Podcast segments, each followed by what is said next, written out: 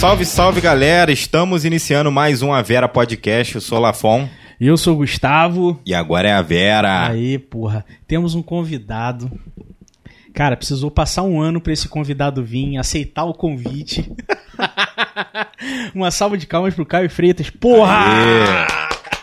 Fiquei sabendo que rolou suborno. A gente vai falar disso mais tarde. E aí, meu velho, como é que você tá, cara? Tô vivo. Tá vendo? É, É e- esse ano falar isso é. É, é um realmente. privilégio, né, É, mano? é. É, é clichê, mas eu acho que é verdade, né? É, Sim, cara. tá difícil pra todo mundo, eu acho. É, acho que a gente tem um pouco de privilégio ainda, né? De, pelo menos assim, a gente passou ali a nossa família é, ileso, né? Dessa Sim. pandemia. Pelo menos É, nossa, É. graças a Deus.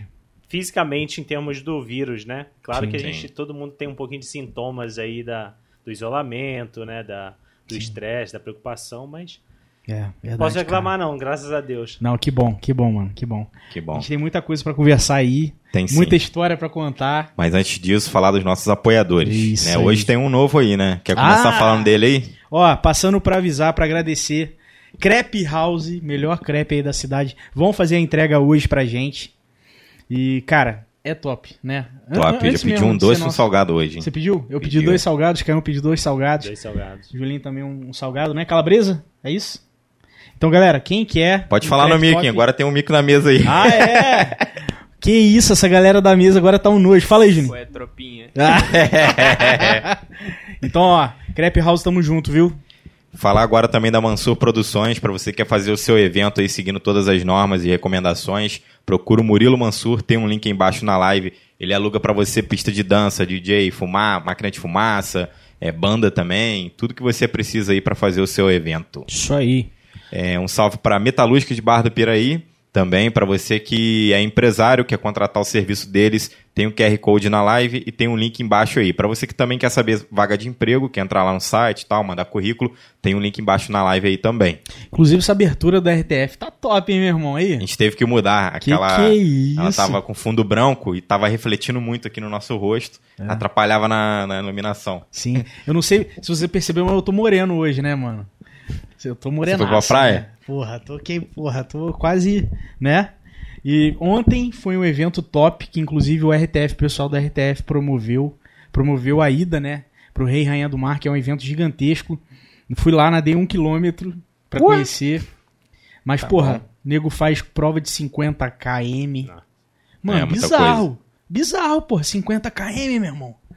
É, é, é ir Nadando no mar, né? Que no é mar, muito diferente pô, da no- piscina. pô, bizarro. E aí quando eu vi que tem galera que faz isso, 20, 50, teve um cara que entrou pro Guinness que fez 72 quilômetros, bra- brasileiro, tava lá competindo, Que tá ligado? E é um mundo muito foda. Então, ó, parabéns RTF aí por ter promovido, ter levado essa galera que nada pra lá.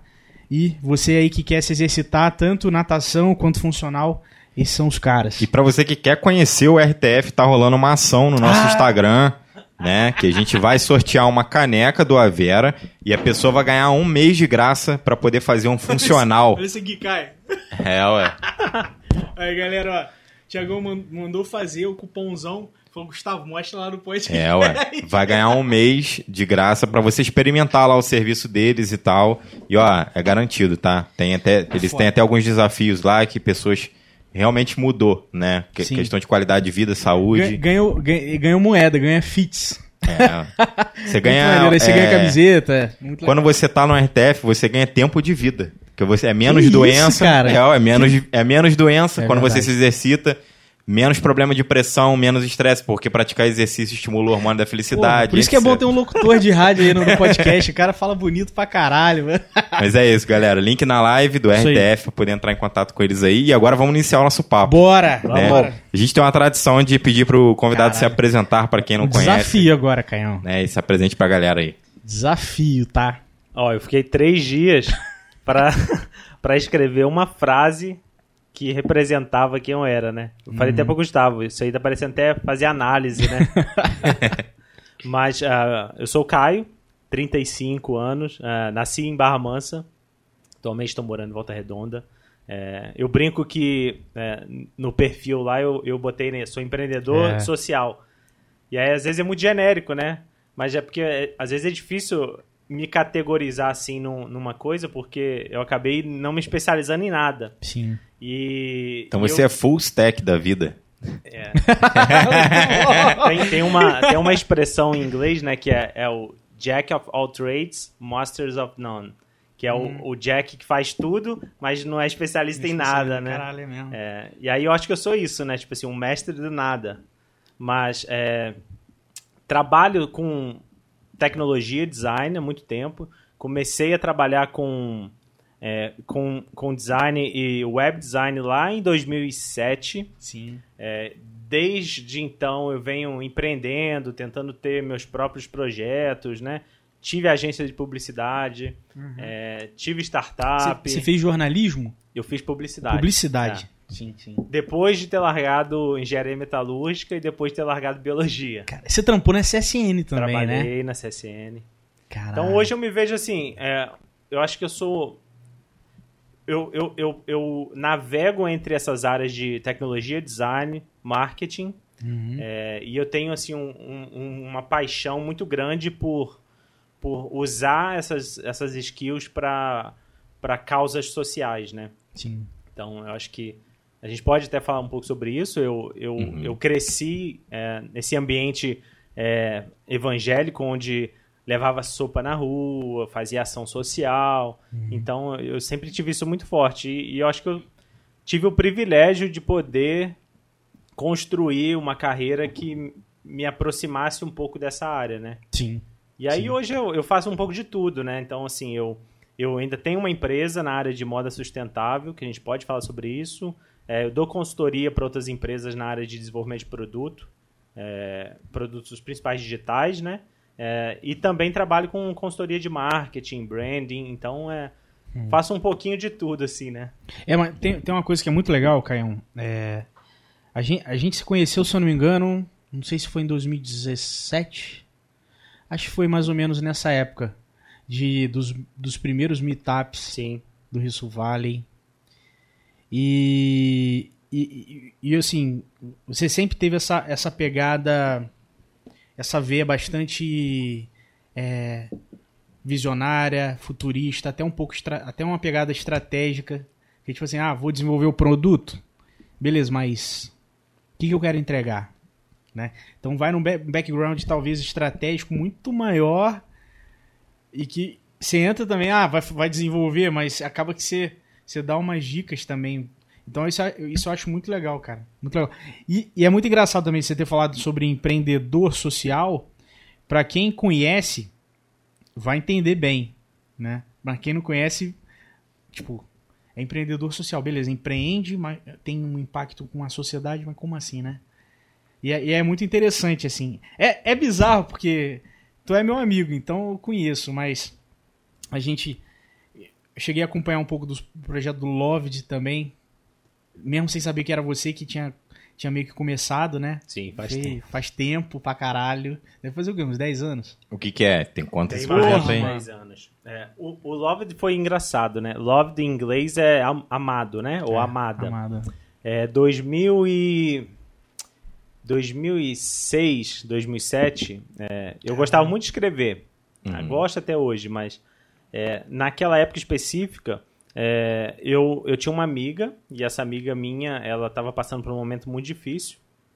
E ela estava morando fora do Brasil.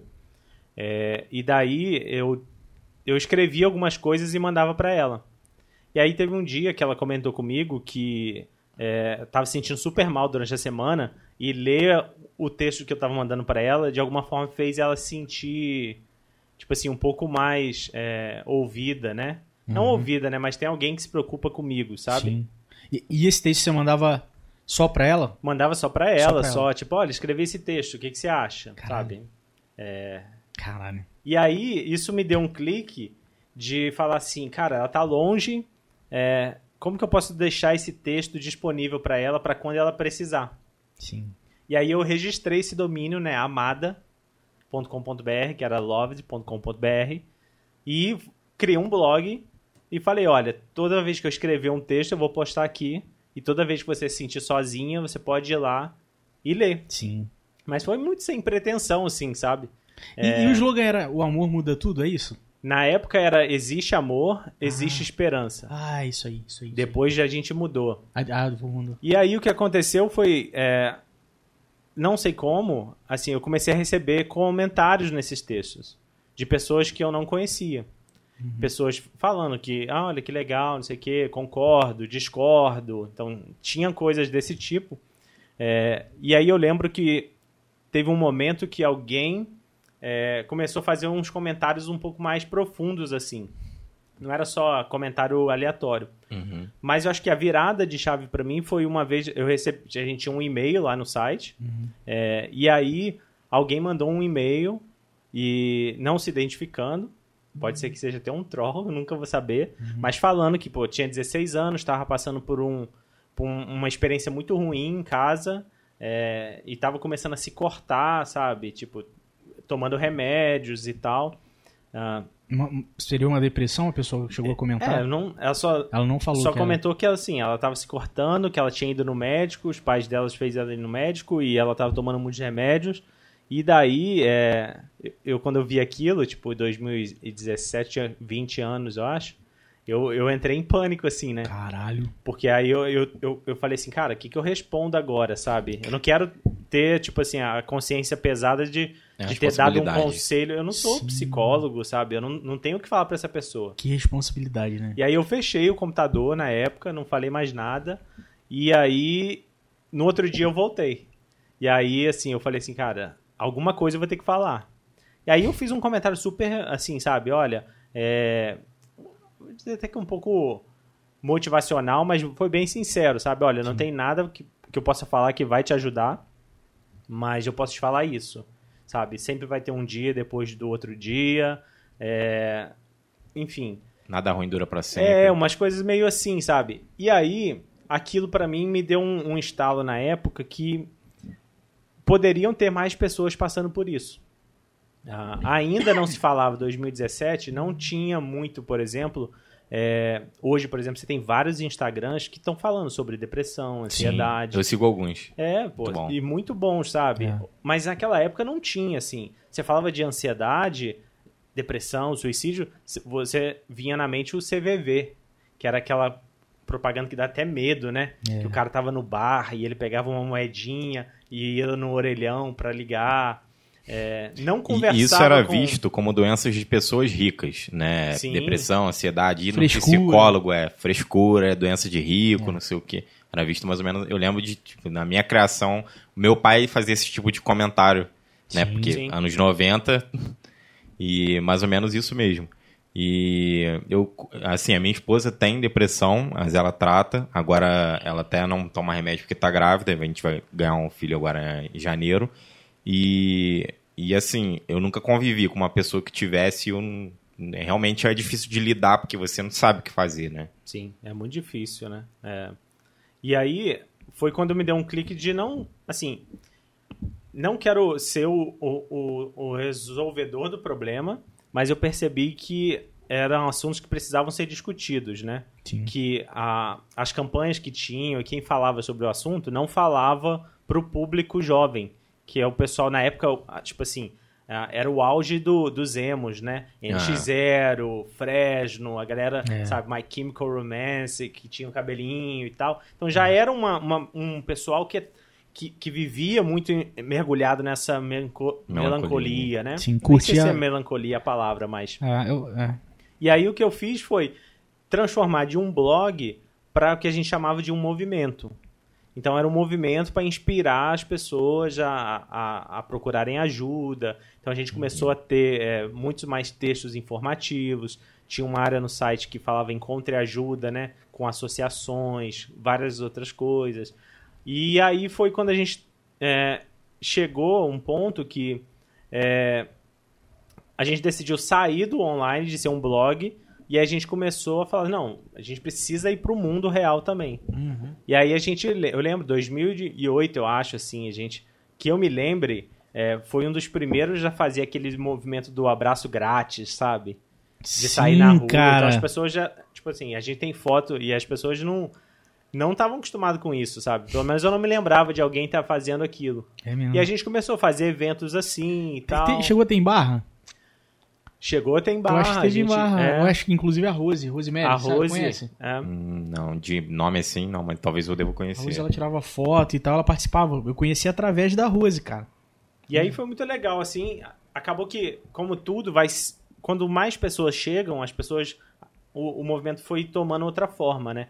E aí, assim, é, aquele primeira ideia de, de discutir assuntos de, de, de saúde mental é, começou a ser um grupo de voluntariado. Então a gente começou a fazer visitas em asilos, orfanatos, levantar cesta básica, ia para comunidades mais é, carentes, né, para fazer é, festas de das crianças e tudo mais. Mas foi um, foi bom, assim, sabe? Foi uns Sim. cinco anos aí, eu acho que a gente fez. Pô, bacana. É, e eu acho que foi nisso que você conheceu o projeto. É, né? f- foi aí, cara. Né, Nisso eu vi a Rose fazendo. Mas quando eu conheci, a Rose tá falando, ah, a galera tá meio parada. Já, já foi no final. já foi tava mais no final, já. E, e, e aí depois que eu cheguei a conhecer, foi até engraçado que quando eu conheci o Caio, eu comentei num papo assim, numa conversa, não foi? Foi. Falei, caralho, tinha um grupo aí, cara, em Volta Redonda, na região, que fazia Love. Ele falou, caralho, essa logo eu que fiz, eu tipo fiz parte do início da parada e tal. Eu falei, que isso, cara? Que bizarro. E eu, eu lembro que até coloquei, mesmo não participando, mas eu tinha me identificado com a causa, com a parada. Achei muito foda, muito maneiro, sabe? E aí depois fui ver que esse figura aqui. e, foi, e foi o primeiro. Primeira com- comunidade, primeiro grupo assim? Ou, ou você teve alguma, algumas ações antes, umas ideias assim? Eu que isso foi muito natural. Tá sendo. É natural, né, Caio? Foi. De é, repente- eu acho que foi o primeiro projeto, assim, que tomou forma, né? Eu tenho uns 20 anos. Uhum. É, mas eu já tinha esse envolvimento é, de trabalhar com comunidades é, muito pelo causa da igreja, né? Então, por exemplo, eu cresci Ah. na igreja metodista, Maneiro. então eu cheguei a ser por um, por um tempo, é, é, eles chamavam juvenis, né? Uhum. Que é de 13 aos 17, ali 18. Sim. Então, chegou um tempo que eu, eu fui líder dos juvenis, Sim, sim, então, é, tem um tempo que eu voluntariei ajudando o grupo de crianças. Então, era um Ah. assistente do coordenador. Então, de certa forma, a igreja, ela... E eu acho que isso é um papel social muito importante da igreja, Sim. Sim, de cara. desenvolver lideranças em pessoas, é, músicos. Por exemplo, hoje muitos músicos Porra, foram Diogo criados na igreja. Diogo Monza. É. Então, assim, a, a, a igreja, isso é engraçado, eu tava falando isso, acho que com meu pai um tempo atrás, que a igreja, ela teve um papel importante de inclusão social, porque na igreja você podia usar um terno, Sim. na igreja você podia falar em público, na igreja você tinha espaço para produzir arte. Mesmo Verdade, seja aqueles cara. teatros. E você tinha bons cafonas, exemplos. sabe? E você tinha bons exemplos. Bons Isso é exemplos. mesmo. E tinha uma. E aí, nesse grupo, tem a galera pra assistir, mesmo que o teatro fosse mais sim. Mas tinha a galera assistindo. Sim. É. Colocava na agenda da parada. Isso e para é muito muita legal. gente, assim, era, era a oportunidade de, de fazer algo que fora dali eles não fariam, né? Sim. Então, por exemplo, eu aprendi a tocar instrumentos por causa da igreja, né? Então, eu acho que eu aprendi a falar em público por causa da igreja. Então, Caralho, que foda. é, mas comunidade mesmo foi essa, né? Essa experiência com o Lodge foi uma experiência social Uhum. que eu acho que valeu muito a pena. É, olho para trás hoje, vejo que errei muito, fiz Uhum. muita coisa errada, de, de querer ser centralizador, de achar que o movimento tem que ser da forma como eu visualizei, porque Uhum, saiu da minha cabeça. uhum, uhum. E aí você vai aprendendo, né? É, e é mutável pra caralho. é muito né? mutável. é, e aí você fica naquele dilema entre, a, Opa, pode, pode trazer. Cheguei. entre o dilema de é, eu, eu preciso ser o líder, Uhum. e a certo ponto tenho que um controle, mas ao mesmo tempo preciso deixar claro que Valeu, obrigado, pai. tem espaço para outras pessoas, pessoas. né? Sim, cara. É, é muito difícil isso. Até hoje eu, eu, eu tenho problemas com isso, né? Mas foi, foi uma época legal e que eu acho que me ensinou muito para para fazer outros projetos. E eu acho que eu, eu, sempre me envolvi um pouco assim com esse aspecto de comunidade, né? Sim, não.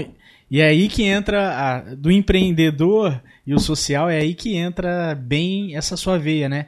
Que sempre envolve mobilização, envolve, ah, poxa, pessoas com causas comuns se juntando conseguem mais força e realmente fomentar algo maior, né? Para o que se uma pessoa tá lá com a bandeira, mas se tiverem várias lutando juntas, porra, é, é claramente muito maior, né? Então Sim, isso é muito sim. legal, cara. Ó, só uma pausa aqui, chegou. Ó, pra quem não sabe, quem nunca pediu aí um crepe, ó. Chega assim, essa caixa eles fazem à mão, é muito maneiro. Deixa eu ver aqui, ó. Carimbo, né? Crepezão, top. Isso foi a primeira coisa que eu percebi quando eu pedi É. a primeira vez. É, isso é muito legal deles, cara. Diegão, obrigado, viu? A Valeu gente aí. pode terminar o papo já. Pô, esse cheiro na nossa Se frente quiser aqui, ir né, mano? comendo aí, ó, e a gente conversando, pode abrir aí. Foda que não. Aí teria que pegar garrafa, faca, né? Não, deixa, depois a gente É, vai. eu, vou, eu também vou depois. Você quer? Você quer? Tá com fome aí? Não, agora não. Tranquilo. E, e aí, beleza. Cara, eu não sabia dessa, Gaião, que é, realmente a- as igrejas, é, por exemplo, a Batista, várias igrejas evangélicas têm muito isso forte, né? Essa cultura da, da- do grupo, da mobilização. Né? Eles têm. é, eles vão em eventos, poxa, muitos Bem, não resgatar, bebem. resgatar também da sociedade alguém que, sei lá, foi pro mundo do crime ou da É. droga e tá afim de mudar de vida e aí Sim, procura a igreja. cara. É, o caso do Diogo Monzo, que ele falou claramente aqui, ele falou, cara, é, quem custeou a faculdade foi a Igreja Batista. Porra, o, cara Ele hoje, é músico, é. Músico músico. profissional, então isso é muito bonito, cara, isso é muito legal. E, e como é legal, por exemplo, eu sou espírita, e como que é importante também essa diversidade de, de grupos, de religiões, é, isso é bonito demais, cara. Né? Então, então isso é, é muito legal mesmo na, na, na, na comunidade evangélica, assim. E, e depois, antes disso, você chegou a fazer. Foi o quê? Um tipo de intercâmbio? O que, que foi isso aí, cara? É, Essa- então, fiz o, o Loved, né? Aham. Até mais ou menos 2011. Aí nessa época ali, é, eu, eu tentei fazer. Porque eu tra trabalhando na CSN. aham. E o sonho do meu pai era que eu fichasse na CSN e aposentasse ali. Seu, pai trabalha ou trabalhou, né? trabalhou É. 22 anos lá. Caramba. Então, tudo que a gente construiu foi devido à CSN, né? Sim. Meu pai queria que eu fosse eletricista também. É. Eu cheguei a me formar, mas nunca trabalhei. Eu, eu acho que eu sou mais diferente. Meu pai queria que eu fosse músico, cara. Caralho. e eu não o queria. meu pai falava ao contrário disso. Música não dá dinheiro, você vai tocar em barzinho, não, vai estudar, não sei o é, que. Ele falava isso é. pra mim. Falei, que isso, pai? Tem gente que vive disso, eu conheço um monte.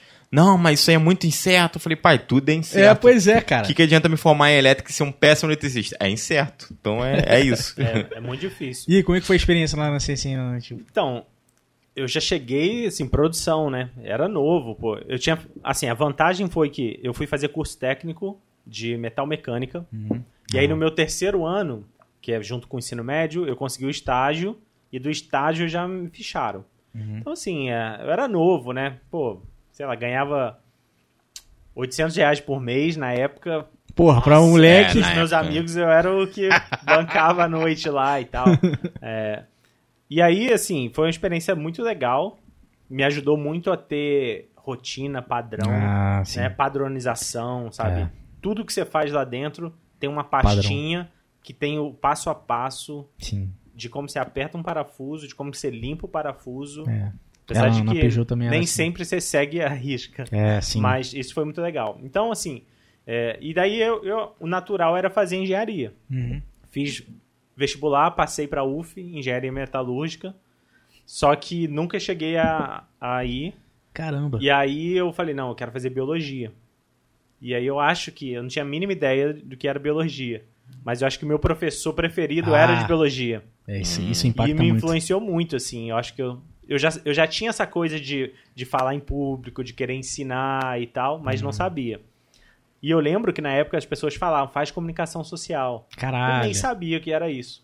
Enfim, fui fazer biologia, fiz um ano, larguei, e aí caí na publicidade, né? Sim. É, fiz publicidade, tive a minha agência, é, com dois amigos. É, comecei com o, o Elvis, que é até aqui Ah, o Elvis, de pô. Barra. A gente começou junto lá atrás. Maneiro, cara. com outro amigo nosso também, o, o Marcos Vinícius. Depois o Júlio. entrou, Ah, o conhece Júlio, sim. Tá na Espanha, né? Tá hoje na Espanha. E, e aí a gente tava tocando a agência. Sim, foi minha primeira experiência empreendendo e tal com empresa. Quebrei a cara, fizemos muitas coisas erradas. e aí surgiu a oportunidade de ir para São Paulo. Falei, vamos para São Paulo. Fechamos a, a agência, a gente foi para São Paulo. Eu fui assumir uma posição de quase como um diretor de criação. O Júlio foi também. É, foi um crescimento incrível, assim, primeira vez morando, trabalhando em São Paulo com um cliente grande e tal. É, e ao mesmo tempo, assim, eu comecei a sentir é, um desgaste, principalmente é, nem pelo trabalho em si, mas porque eu voltava toda semana para Ah, Volta caralho. Redonda. Pô, Isso é é. foda. Toda sexta-feira eu, eu vinha, domingo à noite ia para São Paulo. Por causa da família? Por causa da namorada, né? Tava recém. Porra, isso é tipo, foda, tinha, mano. Tinha Caralho. três meses de namoro. Nossa, então, quando eu filho. mudei para São Paulo. Putz, É, hoje eu brinco com ela, né? minha esposa. Hoje a gente tá há quase 10 anos já juntos. caramba. É, eu brinco. Falei, se fosse hoje eu não voltava todo final de semana, não. Porque é muito cansativo, né? Pô, pra caralho, É pra caralho. Mais uma coisa que. Um abração pra Eiga aí, viu? Se estiver assistindo aí. Tomara que ela esteja, né?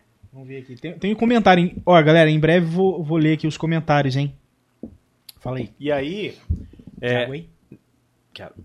É, ir para São Paulo e trabalhar lá me, me, me deu um choque também. Foi o seguinte: até então, quando eu estava em Volta Redonda e empreendendo, você tem flexibilidade, né? E tal. Uhum. E aí eu, eu fazia muitas ações sociais. Uhum. Com essa vida de São Paulo, eu percebi que eu não tinha tempo para fazer isso, sabe? Hum, E aí isso trouxe um conflito muito grande pra mim, porque aí minha vida era tipo assim, eu, eu ficava teoricamente em São Paulo a semana toda, e finais de semana eu voltava, e às vezes a gente fazia nos sábados alguma ação, né, de visitar um orfanato, de organizar alguma coisa. sim.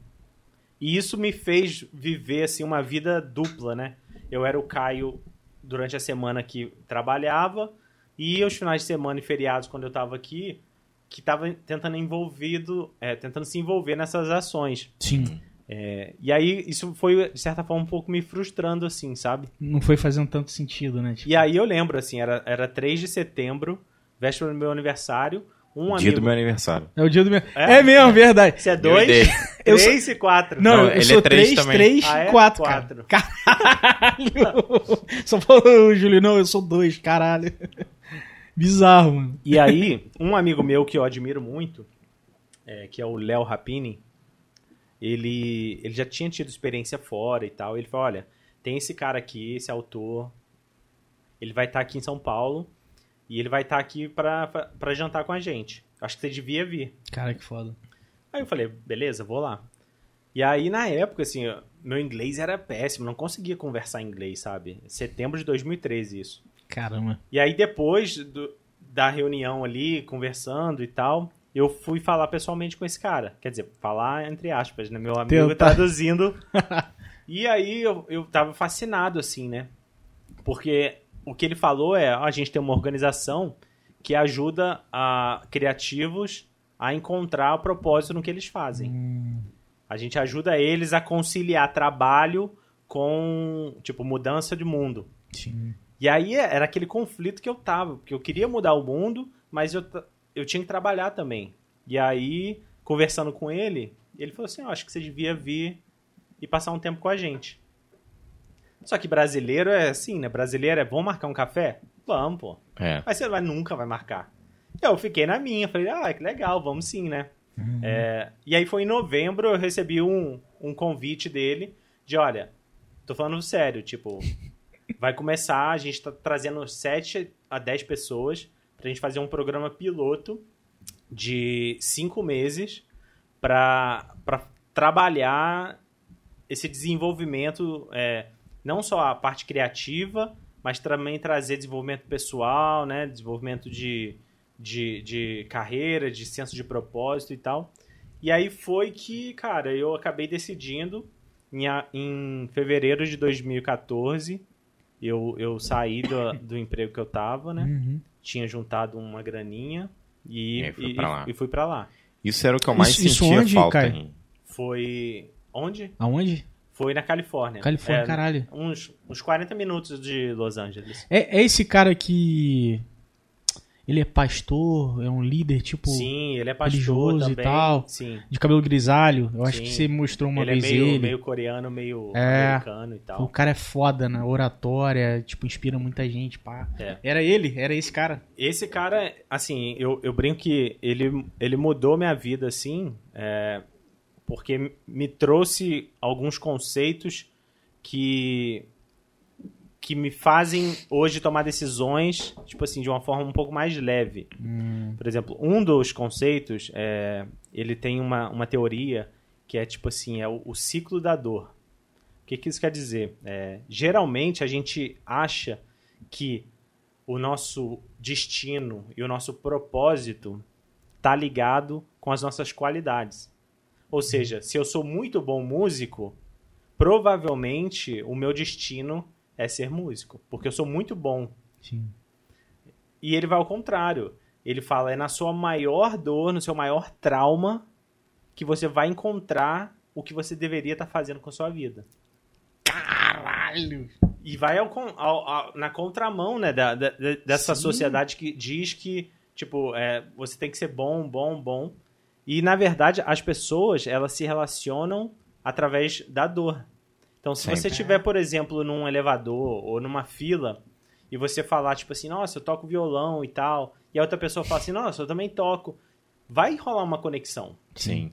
Mas se você chega ali numa fila e tem a, a coincidência de falar com a pessoa que, olha, ah, perdi um ente querido é, num acidente de moto, e a outra pessoa também perdeu, a dor vai conectar vocês de uma forma muito mais forte do que as qualidades e os pontos fortes que vocês têm, né? Não, com certeza. Igual, por exemplo, qual é a primeira coisa que às vezes a gente fala no elevador quando tem alguém?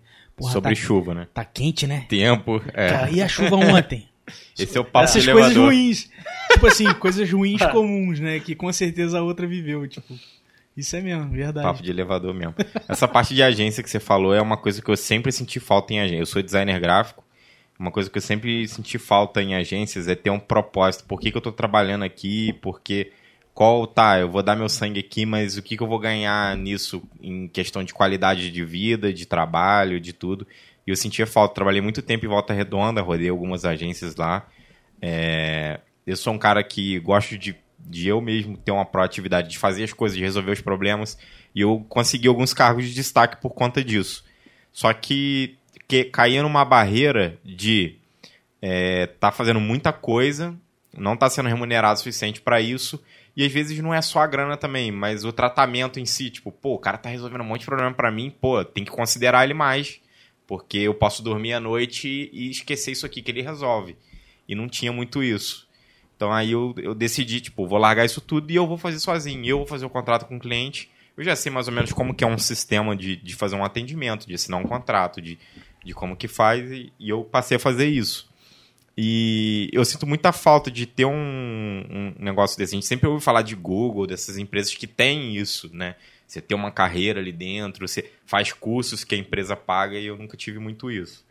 Né? E foi mais ou menos isso. Isso que você falou eu achei interessante porque eu nunca, É, nunca achei, nunca encontrei lugar para Não, trabalhar. a- até hoje é difícil, né? É. É uma pegada. As agências estão com uma pegada industrial, né? Aquela pa- pegada. E acaba esquecendo realmente um pouco Só dessa- cobra resultado, só que nem tudo é resultado. Tem coisa que tem que ter constância, né? Não tem jeito. Uma, E, aí- às, vezes é, às vezes é até o contrário, né? Hoje a gente, assim, você tinha esse formato onde a agência era super quadrada, empresas super quadradas, mas hoje eu tô vendo pelo um espectro de que hoje você tem é, assinatura do Zen Club, né, para fazer é, terapia. Sim. Sim. Você tem é, o bar livre, você tem geladeira com Red Bull, você tem café, você tem massagem. Sim. Mas me parece que tudo isso é um, é um pouco para mascarar a cobrança e, a- e essa exigência por desempenho, né? Isso é pra burnout, né? Eu te É. dou um monte de coisa legal e você não vai achar que tá trabalhando e vai estar trabalhando o dobro. Exatamente. Tem, um, tem um, um estudo que foi publicado agora, Ah. acho que no começo do ano. Política compensatória, né? É, exatamente. É. É. É, porque eu quero que você trabalhe mais. é, eu vou fazer com que o trabalho seja um pouquinho mais parecido com a casa para que você não sinta que está trabalhando mais. E, Isso e me é- entregue mais, né? Tipo, Isso é realidade, assim. Teve um, um estudo agora, eu não vou me lembrar é, qual foi a fonte, é, mas que rodou, por exemplo, no, no Reino Unido e no Canadá, dizendo que com a pandemia e o, e o home office, é, as jornadas de trabalho elas aumentaram em 48 minutos é, por dia. Ou seja, é quase uma hora que você está trabalhando a mais. Então, assim, é, Por dia, isso? é 48 minutos a Caralho, mais por caralho, dia, né? caralho, caralho. É, e o que a gente mais vê hoje são. é, prometeram pra gente que o home office ia ser a salvação dos nossos problemas. E o que a gente vê hoje é um, um mar de gente que não Com mais consegue problemas. descansar mais, porque É. o trabalho se tornou a casa e a casa o trabalho. Sem falar nas mulheres que têm jornadas triplas, que têm que cuidar do filho, às vezes limpa a casa, tem que cozinhar. Sim. Que não deveria ser assim, né, na verdade. Mas a realidade é que hoje, em muitos lares, a mulher, além de trabalhar, ela ainda cuida Sim. de, de tudo. Então, é, me parece que hoje é, é muito legal esse discurso de é, somos como o Google, mas no fim das contas, você tá ali respondendo mensagem no WhatsApp, sábado à noite, domingo de manhã, estão te cobrando resultados e falando sobre estratégias de social media no, no grupo do WhatsApp. Não, total. Sexta-feira, 9 horas da noite, as pessoas estão fazendo reunião para bater meta. Cê- É. Vocês viram a lei em Portugal que, que, que entrou em vigor agora? Não. Sim, Fala aí. Da- Que o, o chefe não pode mais mandar mensagem no WhatsApp depois do horário de expediente. É, eu normalmente eu tenho dois, eu sempre tive dois números, um pra usar pra trabalho e o meu pessoal, que é o que você tem, que eu até falei, não manda esse número pra ninguém não.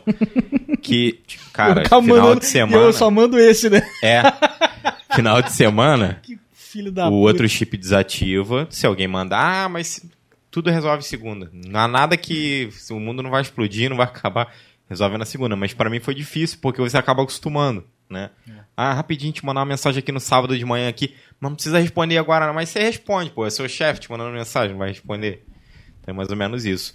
Agora, a questão do home office, eu acho que é questão de costume. Igual, eu gosto de trabalhar home office e eu acho que eu produzo hoje em dia muito mais do que quando eu trabalhava é, na agência. Mas eu, eu trabalho em home office já tem quatro anos, antes de pandemia e tal.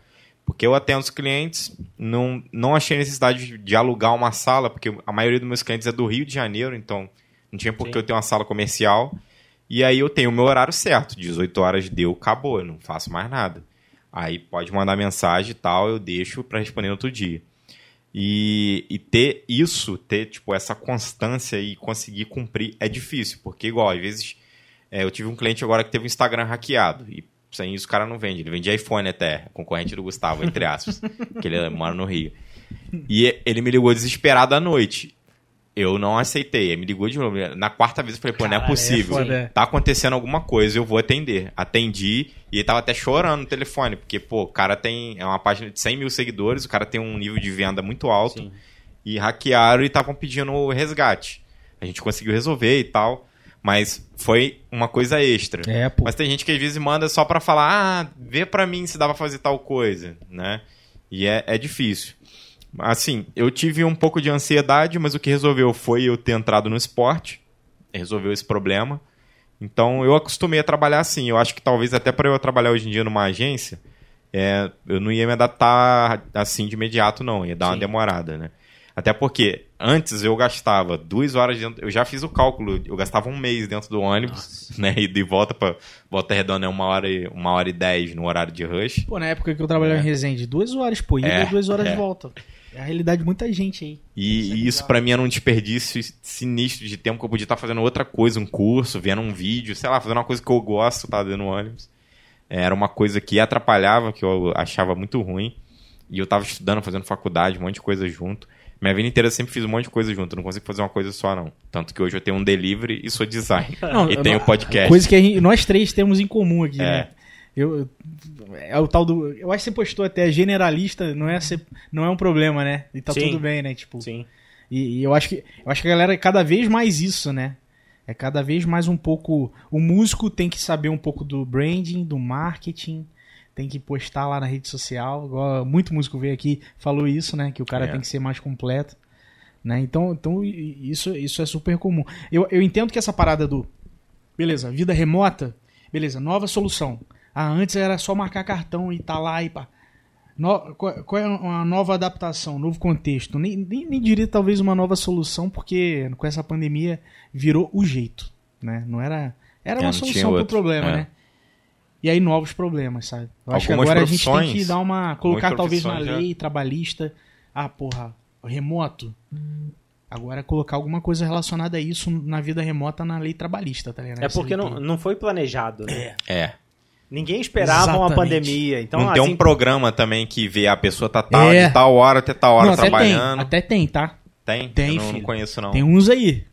Que é o terror do funcionário mesmo. Igual, eu não gosto que conte tempo. Quanto tempo você demora pra fazer tal coisa? Não sei. Se eu tiver bem, eu faço rápido. Se eu não tiver tão bem, tiver dormido mais ou menos, eu demoro mais. Ó, então, Fui no, criatividade em São é- Paulo, conheci uma startup que eu vou te falar que eu tranquei o cu. eu já usei um chamado Run Run.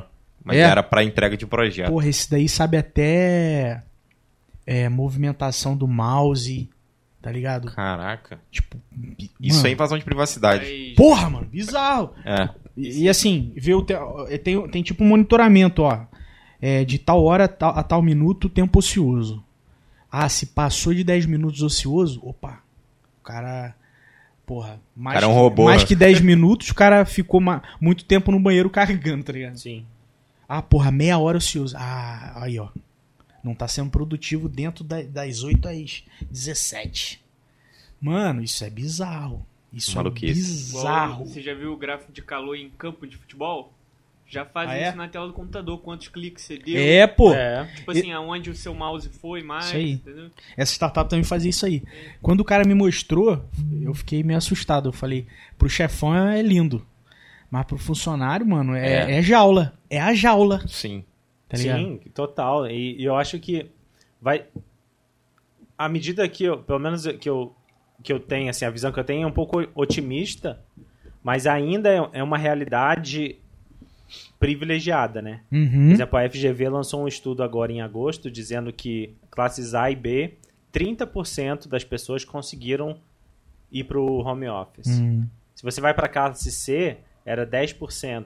A classe D e E foi 7%. É, porque Então, a precisa gente de tá falando- equipamento, né? 7% da classe D e E, então, é, esse discurso, e aí é algo que às vezes me incomoda também, é que é, a gente vê no Instagram o arquétipo do nômade digital, Ah, do cara que direto. trabalha na praia, É. do que trabalha. Eu até postei uma foto na cabana essa semana, mas é, eu até tive esse conflito, porque eu queria ter postado, e aí me veio a pergunta de: é, será que faz sentido no momento onde a gente tem 15 milhões de pessoas desempregadas, é, a gente, sabe, realçar esse arquétipo de que.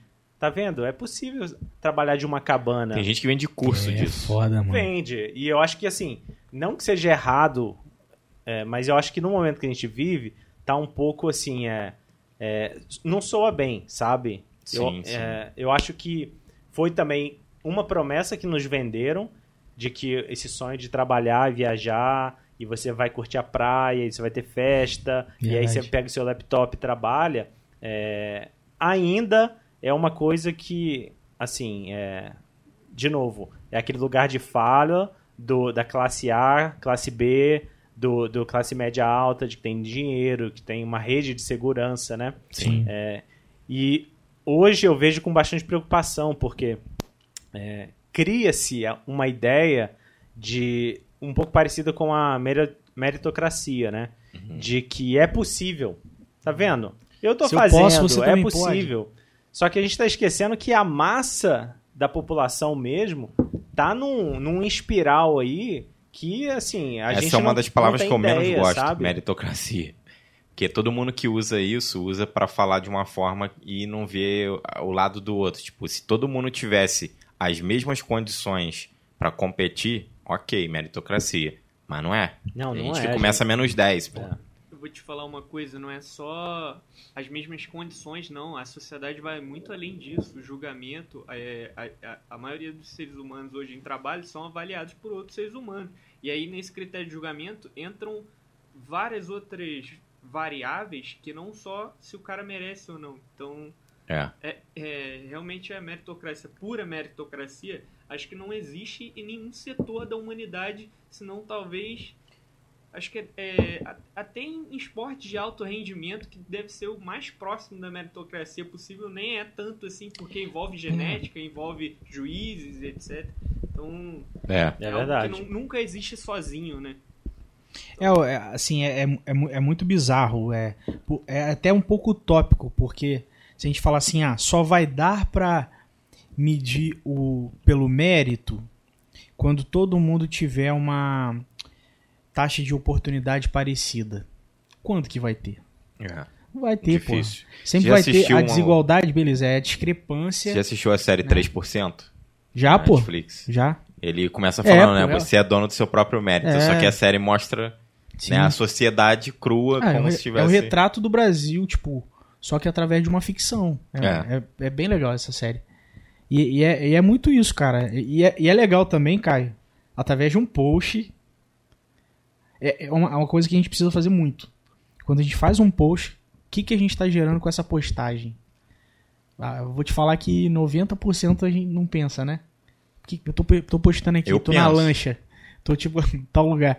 O que que eu gero quando eu posto isso? Porra, quem pensa? É. E a gente precisa pensar sobre Não, isso, sabe? assim, as pessoas que eu conheço pensam, mas eu, eu sei que tem muita gente que não pensa. não é, Ou pô. que pensa pra exatamente causar um tal impacto. Ah, vou postar uma foto aqui dentro, É, sei lá, de uma pô. Ferrari, vou alugar um carro pra É, mostrar que eu tô bem pra caramba. a maioria então- que é- a maioria não tá pensando o que que vão pensar ou o que que vai gerar. Ela tá pensando em quê? Porra, mostrar que eu tô bem, tá ligado? É. É porque, Então- é porque hoje a gente. é, não sei se vocês leram aquele livro do, ah, do Byung Chul Han, do Sociedade do Cansaço. Não, Ah, já, já vou falar já, já ouvi falar, mas não, não li, não. Sociedade do Cansaço? Hoje em dia eu ouço mais livro do Sociedade- que leio. Eu acho que é. Burnout Society é o nome em inglês. Eu acho que em, inglês, em português ficou Sociedade do Cansaço. Uhum. E ele fala isso, né? Que a, ele faz um- um- uma divisão da sociedade entre a, a sociedade após a guerra, é, até 1991, e a sociedade depois dos anos 2000. Uhum. E ele fala que a sociedade de 45 a 91 era uma sociedade imunológica. Imunológica no sentido de que existia um inimigo a ser combatido. Uhum. É, então você pode ver o exemplo clássico disso era o, o comunismo e a Guerra Fria. Sim. Então, assim, vários países da América Latina é, lutaram contra essa ameaça do comunismo, né? A sociedade via como objetivo de estar aqui é combater o outro Ah, e sim. eliminar o inimigo, né? Sim. Essa coisa imunológica por isso, né? Como o sistema imunológico Uhum. faz. Então todos os esforços eram pra isso, É. não se prestava atenção em outras coisas. né? E aí é interessante que agora ele diz que após os anos 2000, ele chama a, a sociedade do desempenho. É, É. Porque agora a luta não é mais eu, eu derrubar o inimigo. A luta é tipo Eu assim, ser é meu, melhor. é meu é ser melhor. E aí você foca tanto em se querer se desenvolver, e aí a gente começa a criar essa, esses conceitos. é, quem nunca ouviu aquele, aquela história de que a gente só usa 10% do cérebro? É, pô. É. Hoje é sabe-se que não tem comprovação científica É, para isso. sim. Mas a gente foi criado com a ideia de que o cérebro é como um músculo, que a gente pode levar ele, igual quando você vai treinar para crescer, Pode fazer overclock, né? você vai vai até até tem um termo que a galera da, da academia fala, né? Até a exaustão. Quando você não aguenta mais, o falhou o bíceps, você para É. a gente levou isso para o cérebro. E aí a gente criou uma sociedade, e aí o autor fala muito disso, que ela está muito mais focada nessa coisa de você tem que ser melhor a cada dia, superar, ser mais eficiente, e a gente se tornou mais individualista. Sim. Então não é à toa hoje, por exemplo, que assim, a maior parte das fotos nas redes sociais são selfies. Sim. É, e fotos caralho. de momentos felizes. E aí você pega, É até na- verdade. no contexto sociológico, é, os anos 80, 70 foi marcado muito por movimentos sociais. Sim. Hoje, os movimentos sociais, você fala em sindicato, muita gente vai achar que isso é um absurdo. A gente não precisa mais de coletivos sociais, porque nós, como os indivíduos, a gente consegue dar conta. Só que a gente está percebendo que o ser sozinho Não rola. não consegue dar Caralho. conta da quantidade de frustrações e problemas que a gente tem que enfrentar. E aí, o, o- fala que isso, a sociedade é do cansaço muito por isso, porque a gente decidiu que a luta agora ela vai ser travada, eu como eu mesmo, e Pra se para destacar. se destacar, para ser melhor, e, e aí você traz essas coisas, né? Multitasking, de fazer muitas coisas ao mesmo tempo, que muitos É, estudiosos já verdade. sabem que assim, não rola. Você nunca vai conseguir fazer duas coisas da mesma forma que você faz uma só. Sim. Então, assim, mas foi se criado esse, esse mito, e aí eu acho que é muito. Porque o sistema não pode parar. O sistema, ele gira. É, é, é meio chato falar de sistema, porque parece que é uma teoria da conspiração, né? Aham. Mas existe um sistema. O sistema capitalista é um Sim. sistema Sim. né, que, que te, te fala todos os dias que você precisa consumir. Que você precisa. É, é, é até engraçado. Eu tava, tava ouvindo um cara falar e ele falou uma frase que me marcou. Ele, ele, um outro arquétipo, né? A gente tem o arquétipo do, do nômade digital, Aham. mas é, a sociedade agora, um arquétipo que está muito é, em voga é o, é o creator, né? O Hum. influencer, o criador de conteúdo Ah, sim. que veio nessa, nessa pegada do Gary Vaynerchuk de que você tem que fazer 20 stories por dia. É. E você não pode deixar um dia sem postar. Porque tem-se essa coisa E agora de vai que... piorar isso, porque vai mudar o algoritmo e aí você vai ter que postar pelo menos três vezes por dia para poder ser relevante. Então, a- Depois eu falo sobre isso. e aí criou-se o algoritmo É. como se fosse um- uma entidade, Uhum. né? Que o algoritmo, ele define o que a gente precisa fazer. É. Mas o é algoritmo não existe, porque o Facebook não tem um algoritmo. Ele deve ter algumas dezenas, se não centenas De de, códigos. de códigos e de scripts diferentes, né? Uhum. E aí você fica nessa luta, porque a realidade é essa. Hoje, o algoritmo penaliza o silêncio. Sim. Se você deixar de A postar, ausência. se você postar menos, É. e aí você vai pro TikTok, você vai pros Reels hoje em dia, o que você vê é uma histeria coletiva. Sim. São 90% coisas Conteúdo raso. engraçadas, coisas bobeiras, pessoas gritando, Uhum. pessoas fazendo, sabe, vídeo cacetada. A TikTok, eu não consigo ficar mais que 3 minutos no TikTok. Eu acho alto, assim. Eu, eu falei isso com, com um amigo um tempo atrás.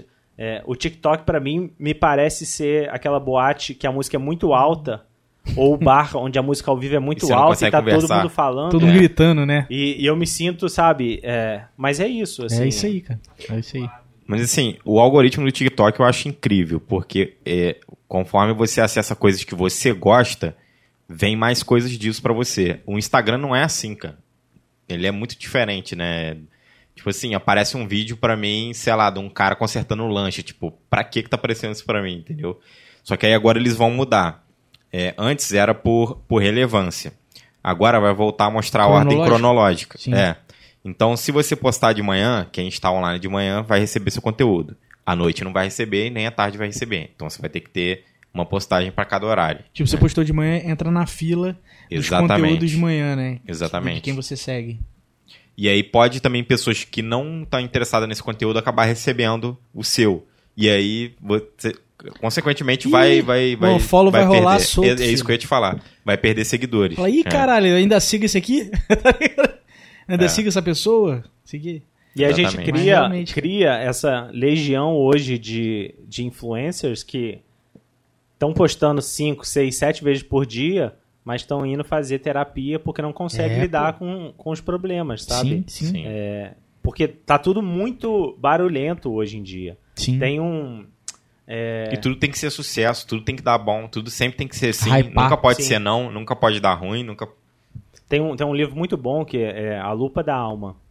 É, e aí fala muito sobre a pandemia e tudo mais. E aí tem uma parte do livro que fala é, se a gente só tivesse um pouquinho de coragem e um pouquinho de silêncio, a gente ia conseguir ouvir uma nova melodia.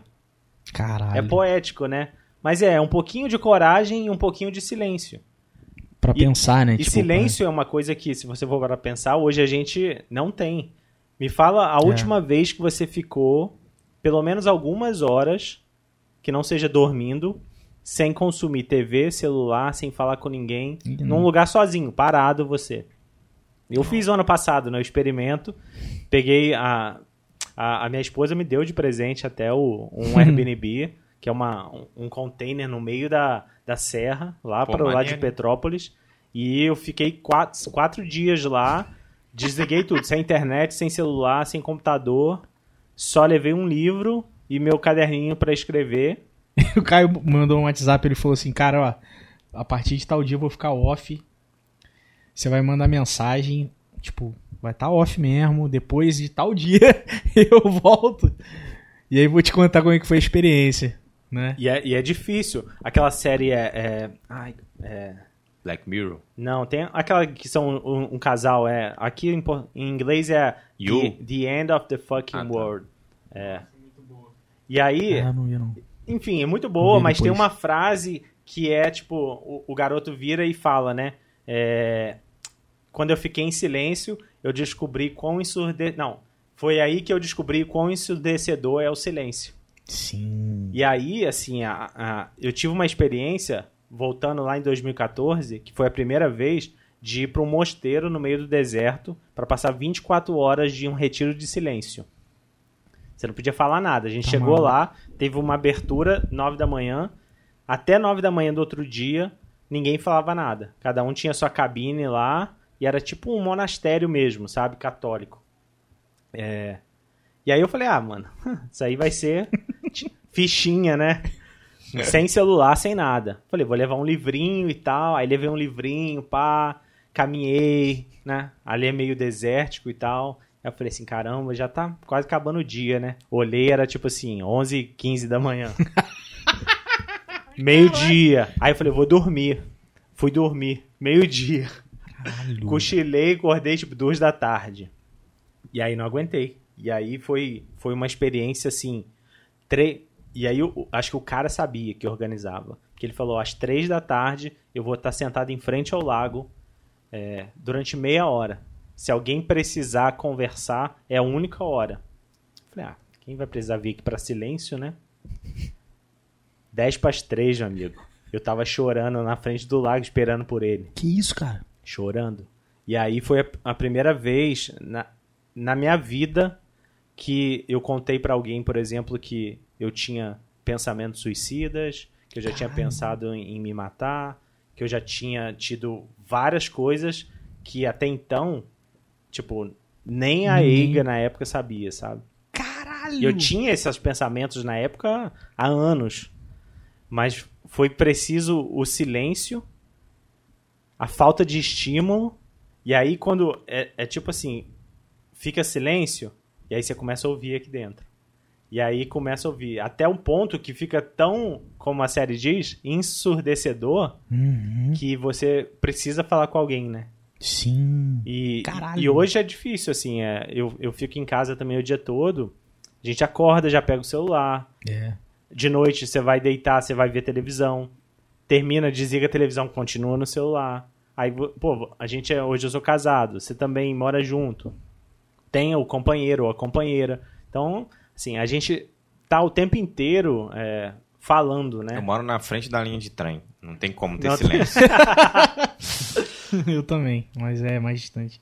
Mas realmente, cara. Mas eu gosto muito dessa cara. frase. Se a gente só tivesse um pouquinho de coragem e um pouquinho de silêncio, a gente ouviria uma melodia nova, né? Sim. E foram quantos dias em Petrópolis? Foram quatro dias. Quatro dias. É. E eu lembro que você, fi- que você falou, caralho, no último dia já tava foda, né? É porque a, a gente acha que é muito fácil, mas não é assim. É claro que se você ficar lá quatro dias mexendo no celular, você de passa de boa. boa, É. vendo YouTube, Instagram. É. Mas sem Mas nada mesmo, é, é, Você começa a ficar um pouco assim, é desconfortável. a Tanto palavra que, é essa. senão sabe? na, na cadeia não existiria solitária, que é uma cela que é só você. É, que é uma penalização pior, né? É verdade. É. Tipo E- assim, não é tortura, mas você fica com você e é só isso. Você não tem um livro, não É. tem nada, é só você. E o mais bizarro que pareça, que a gente tá falando que hoje o, o ser, a pessoa, né, tá cada vez mais individualista. A gente é coletivo, né? O ser humano é, Sempre foi. é, uma, é um, um, um ser vivo coletivo. Né? E aí, como quando ele fica sozinho, por mais que a gente tá aqui, tá todo mundo meio individualista, mas coloca o cara sozinho lá durante anos. Né? E isso Alguns é bizarro. até conseguem, mas é, precisa, É. cara, não tem jeito. É, pois é, isso é, isso é muito sinistro. Agora, assim, é, voltando até um pouquinho, Quando você fez esse intercâmbio pra lá, e foram o quê? Cinco meses? Foram quatro meses, Quatro e, meses. e meio, quase. Sim. É, acredito que, porra, um contexto diferente, 2013 mais ou menos lá. Por que, por que, que você voltou? Por que, que você não ficou, tipo, foi bom? Eu voltei porque eu não tinha visto, né? Pra, pra ficar morando lá. não, mas pra muitos brasileiros isso não é problema, não, É, tá ligado? Mas, é, Como é que foi isso aí, de você voltar? não, assim, eu pra- já eu fui sabendo que ia voltar mesmo, sabe? Aham. Então, fui sabendo que era um, um, um período Uhum, e depois eu voltaria. uhum. É, mas pra mim foi um choque muito grande, porque assim, foi, a- foi a primeira vez que eu andei de avião, foi a primeira vez que eu saí Caralho. do Brasil.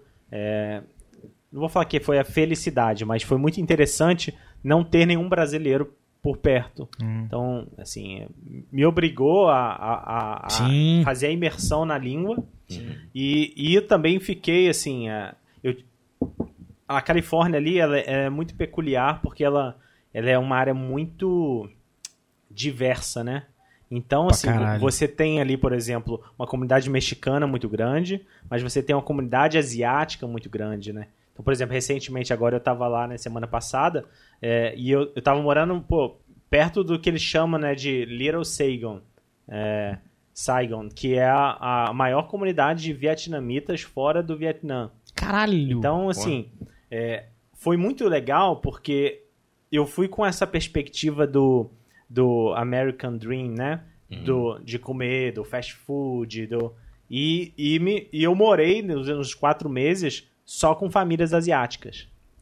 De origens asiáticas. Então, isso pra mim, assim, foi bom porque eu aproveitei a cultura americana, mas eu absorvi muito dessa cultura asiática e eu fiquei apaixonado, assim, sabe? Apaixonado em ver como é, o senso de comunidade é totalmente diferente, Sim, sabe? É muito diferente, assim. é, isso é mesmo. E, e- e me faz pensar que ah, hoje a gente valoriza tanto a, a filosofia ocidental, né? É, com, com Sócrates, Platão, Aristóteles, todos os gregos ali, né? Desde Tales de Mileto, mas ah, o Ocidente enterrou um pouco a filosofia oriental. É, tem um Sun Tzu, né? Sun Tzu, A Confúcio e vários outros que a gente não conhece hoje em dia Verdade. porque nunca. ah, Não estou tirando o mérito do- dos gregos, né? Mas eu comecei a me interessar muito pela cultura asiática, desde pequenas coisas, sabe? É, e aí uma coisa que me marcou muito, eu morei com, com uma família é, onde o, o pai é, é tailandês, a mãe é, é americana, mas com origem de Porto Rico, e eles estavam, tipo assim, é, eles eram um casal de missionário com quatro filhas, e largaram tudo, foram pra Tailândia, e aí eles faziam homeschool com as quatro filhas na Tailândia, Que isso. porque a escola internacional era cara. Caralho. E eles tinham acabado de voltar para os Estados Unidos. E eles estavam participando do mesmo programa que eu, de intercâmbio. Caraca! E aí eu fui morar com eles, assim, um tempo, a gente ficou muito próximo. É, e uma coisa que me chocou, assim, é todas as noites sentava todo mundo no jantar, na mesa, e aí, antes de começar a comer, é, sempre o americano tem muito isso de fazer a oração, né, de, de graças. Aham. Mas eles, essa família específica, tinha um, um ritual que era todo mundo em volta da mesa fala hoje qual foi a melhor parte do seu dia e a pior parte do seu dia. Caramba! E eu conto nos dedos assim, de cada 10 vezes que eu jantei com eles, umas 8, 9, alguém chorava na mesa. Que E isso? me estranhava, porque assim, é. Na minha família, a gente, tipo, não, não tem muito essa coisa de chorar perto, né? Meus pais não choram muito perto de mim, porque tem essa coisa de proteger o filho, né? Sim. E o filho não chora perto do pai da mãe, porque, pô, sabe? É, não demonstrar vulnerabil- vulnerabilidade. vulnerabilidade. É, e lá eu comecei a perceber que, caramba, a filha aqui tá chorando porque aconteceu uma coisa. E aí, não só isso, todo mundo levantava, abraçava, e aí ficava 5, 10 minutos as pessoas se abraçando. E eu ficava assim, gente, o que, que é isso? Caralho, o cara com, Diferente. porra, lá com, com 20 e poucos anos, né? Tipo, né? E aí, Foi, é, pô, eu tinha o quê? caralho. Tinha é, uns 24, 25 anos. Tipo, uma cultura já há 20 e tantos anos, nessa pegada e de repente. Tendo que ouvir inglês com sotaque de. de- É. que é difícil, né? Asiático. Caraca! E aí aquilo me chocou, assim, sabe? Foi, foi onde eu, eu percebi que, caramba, a gente não tem conversas profundas mais, sabe? É, e aí, quando chegava a minha vez, é, chorei também, sabe? Legal, Falei legal. coisas. Porque eu me senti num ambiente onde eu podia falar De abertura, a né? pior merda possível ali. Que ninguém Que- dava pra te julgar. Não tava pra julgar. Pelo contrário, sabe? Eles estavam Pra ali acolher, né? para acolher. E aí, assim, esse senso de comunidade ficou muito grande em mim. E aí eu falei, é isso, comunidade é isso, comunidade é isso, comunidade é isso. E aí eu acho que foi pra mim, assim, um... De tudo que eu aprendi lá, eu, eu, eu trago comigo muito hoje, é, mas é muito difícil, assim, sabe? É, é, até hoje, assim, a gente às vezes passa por dias e dias e dias sem ter muitas conversas assim, sabe? Sim. De, de perguntar como foi seu dia. Às vezes é uma pergunta simples, né? Tipo, Sim. como foi seu dia? Qual fo- E não só como foi seu dia, tipo, que a maioria das pessoas vai perguntar assim, ah, foi bom. É. Ah, É. foi ok. Agora, qual foi a melhor parte e qual foi a pior? É. Faz a pessoa pensar. Não tá sendo generalista, né? Tá, Não. tá sendo muito mais. Faz a pessoa refletir, né? E É. aí ela, essa reflexão traz também para a pessoa que fala duas coisas. Uma é trabalha a sua grati- gratidão, porque te faz reconhecer todos os dias algo bom que aconteceu com você, Sim. mas sim. ao mesmo tempo trabalha essa, essa vulnerabilidade e até um pouco de autoconhecimento, né? De saber que, olha, isso aqui, pô, hoje no meu dia, a pior parte, sabe? Foi isso. E entender como isso pode mudar, né? Mas eu acho que essa, essa coisa, é, eu acho que foi o mais interessante, assim. Cara, que foda, que foda. E, e foi logo. Foi antes que você voltou que eu coloquei até um easter egg lá na, no fundo. Tem, tem o Rio Valley atrás, né? Foi, foi, foi logo depois quando você voltou que, que você começou a, a, a juntar com a galera para mobilizar uma comunidade relacionada a esse tema? Como é que foi isso Então, aí? isso aí foi engraçado, porque eu voltei em julho. Uhum. Voltei em julho e aí eu entrei em crise. Porque eu sentia muita falta daquilo. Quando eu voltei, não tinha mais aquele ambiente acolhedor, não tinha. Eu, eu, eu fiquei realmente assim, bem mal. Em outubro, cinco meses depois, eu voltei para os Estados Unidos de novo. Uhum. E aí a gente teve um evento lá que reuniu todo mundo e eu fui para esse evento. E aí eu conversando com uma, com uma mulher nesse evento, chorando minhas pitangas, né? Não, porque no Brasil eu não tenho isso, eu sinto muita falta e tal. E aí no final ela pediu meu caderninho para anotar o e-mail dela pra gente manter contato. Ela anotou. E aí depois eu vi que debaixo do número de telefone dela, ela escreveu assim: "Crie uma comunidade. Crie sua comunidade." Ou seja, tipo, se você não tem o que você teve aqui, crie lá. Caralho. Só que eu voltei achando que eu ia abrir uma igreja. eu falei assim, ó, vou abrir uma Porra, é igreja. isso. É isso. Só que não é uma igreja, óbvio, é, nos formatos tradicionais, mas Sim. eu voltei Um com essa grupo. ideia. É, tanto que, na mesma época, eu comecei um grupo que chamava Estiling, que Hum. era basicamente isso. A gente se encontrava uma vez por semana numa padaria, e aí eu passava essa mesma dinâmica, só que em vez de ser qual a melhor parte do seu dia, a gente sempre começava qual foi a melhor parte da sua semana Hum. e a pior parte. Foda. E aí foi incrível, porque assim, a gente rodou isso por uns seis meses. E as pessoas literalmente choravam assim na padaria, sabe? Imagina, E pô, aí- você foi comprar um pão francês lá, viu um grupo, galera chorando, se abraçando pra caralho. Ia, Era- falar- ia achar que tava bêbado. Virou a noite, Exatamente, né? Exatamente. E aí foi, foi super. E eu falei, é isso. Comunidade é Caralho. isso. Só que aí, assim, a gente teve alguns problemas, né? É, principalmente porque muitas das pessoas envolvidas estavam envolvidas também num, é, em, em- outras igrejas, né? Ah, tá. E aí, assim, muita gente achava que, tipo, Hum. ah, os hereges, né? Tão, tipo assim, não tô querendo ser igreja na padaria. Como assim? Tá criando uma nova, uma nova igreja, é, né? Tipo, sabe, uma seita, isso aí é uma seita, sabe? Caralho. Não, não é uma seita, sabe? Porque a gente tinha essa coisa, não divulgava, por exemplo, no Instagram, nada disso. Porque o princípio era muito. é, só vem quem é convidado por alguém. A gente não quer divulgar pra vir uma galerona. Uhum. É só Não se, é massa, né? Se você sentir no coração que tem um amigo ou uma amiga que precisa vir, venha. Caralho. Então foi muito legal. Só que ao mesmo tempo, profissionalmente, eu, eu, eu, eu, eu tive esse insight de que eu não quero mais ter duas vidas. Lembra que eu falei trabalho e projetos sociais? Uhum. E eu falei, não, pra mim agora precisa ser uma coisa só. E aí quando Ah. eu voltei, eu voltei com um amigo e falei, cara, vamos abrir então uma agência pra gente só trabalhar com causas sociais. Que foi a Solidum.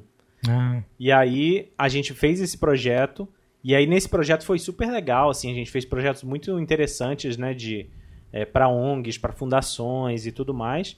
É, só que como eu tava nessa vibe, eu criei um grupo no Facebook na época chamado Inovação Social Sul Fluminense. E aí eu comecei a alimentar. Então nessa época já tinha o. so- Você tinha colocado social na parada. Tinha, era, era. Inovação Social Sul Fluminense. Caralho. E aí eu fui testando, assim. Depois eu mudei pra marketing social sul fluminense. Depois virou inovação. Aí eu falei assim, tá muito nichado, eu acho. Primeiro eu acho que era isso, era marketing, é, marketing social. E aí eu postava muitas coisas assim, de campanhas que ONGs faziam, né? De Uhum. publicidade. Sim. Aí eu falei assim, não, ó, vou botar inovação social. Aí eu falei, não, tá muito nichado. Botei só inovação. Aí virou inovação sul fluminense. Isso foi 2014. Sim. E a gente ficou, eu fiquei um ano e oito meses postando Caralho, 2014. quase todos os dias. Postava matérias, postava relatórios. Tinham quantos assim, mais ou menos, no grupo? Ah, umas, umas 200 pessoas, Aham. 300. A maioria amigos, né? Que você podia adicionar todo mundo sem perguntar, né? É. Era mesmo. Metia lá dentro. Só que é interessante, assim, é, comunidade, é, ela é feita de estágios, né?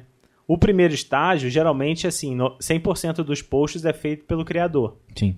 Só que aí, eventualmente, você começa a ter ali 10% dos posts já sendo criado por 5, 2, 3 pessoas. Sim. E Ah, aí, legal. Eu comecei a perceber que foi virando. De 10 posts que tinha na semana, é, antes eram 10 meus, agora são 5 meus e 5 de outras pessoas.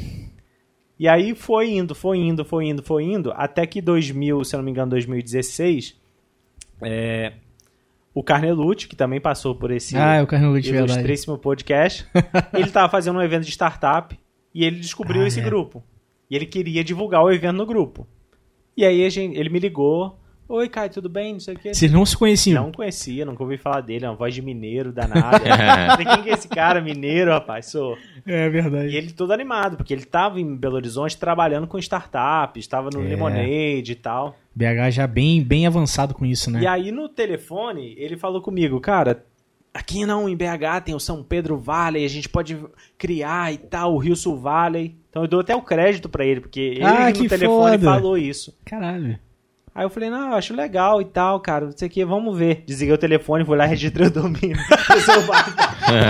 riosovale.com.br É, muito bom. E aí fiz Caralho. aquela logo super rápida. E aí Que mandei até pra ele. hoje, né? Tipo, Falei, cara, é isso. É, tipo, vamos transformar esse grupo então em Rio Valley e vamos ver o que dá. E aí a gente começou, né? Aí fazer os eventos. A gente, o É, primeiro porra. evento foi é, em Barra Mansa, né? Com o Pombo, o foi, foi numa feira, num. foi, né? pô, foi na Flumisul. Flume Sul. E aí, assim, aí é- começou, né? Vários eventos. Eu me dediquei por dois anos a, essa construção de comunidade. É, é, muito, assim, o meu objetivo era, era, tipo assim, pregar o evangelho, né? Da, da, da comunidade. Então, a gente fez muitos eventos em, em universidades, né? É, pô. O primeiro que eu fui, Caio, foi. Lá na Empreendera. Exatamente. Eu lembro. Esse daí foi muito foda, né? Tava Thiago Ciota, Sim. uma galera, gente, gente boa pra caralho. lá. É, mano, foi, foi muito foda. Quando eu. Porque foi muita. A sensação minha foi o quê? Sou de barra, porra, conheço um amigo aqui, um amigo ali que falava sobre empreendedorismo, tecnologia, essas paradas. Mas nunca que alguém se juntou pra falar sobre essas coisas. E quando eu fui pra lá, eu falei: caralho, meu irmão, é minha tribo, tá ligado? Essa foi a sensação. Essa é minha tribo, mano. E aí a galera mesmo, e aí no final, a galera pegava uma água, ah, tinha uma cervejinha também, quem quisesse deixar um, um dinheiro pra A poder. caixinha, a né? caixinha. Não tinha essa coisa de, ah, vem cá me dar o troco. Não. É, Era um, um alto serviço de confiança, né? total, cara. Puta exercício. É. E isso em 2016, 2017. 16, é, é, não era? E aí eu falei, caralho, é minha tribo, mano. É- Era isso que eu, às vezes, estava precisando, mas não sabia o que era que eu tava precisando. E foi muito foda essa conexão, assim. Você via que era uma parada muito. Sem querer nada em troca, a galera se ajudando mesmo. Eu falei, mano, nossa. E foi muito isso aí, cara. Muito, mu- muito foda saber essa. Não sabia que essa do Carnelucci aí. Foi, foi.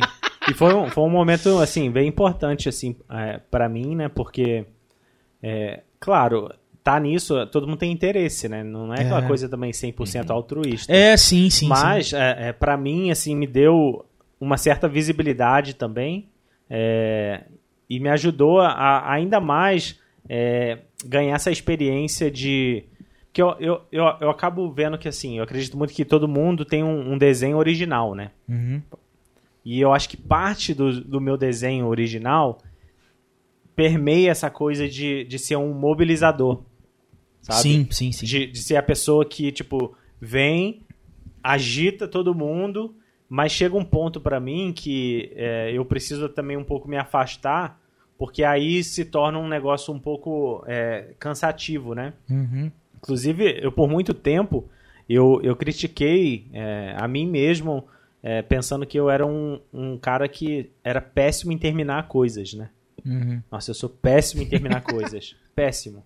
Só que aí, ouvindo um amigo, eu tive a, a sensação de que não é que eu sou péssimo em terminar as coisas. Eu sou muito bom em começar coisas, né? Sim. E aí eu comecei a. Quando você sabe, isso que é interessante, né? Porque o, o autoconhecimento, apesar de ser um, um clichê, ele faz sentido quando você tem esses insights, né? E você descobre, mas ao mesmo tempo isso você traz isso para suas decisões.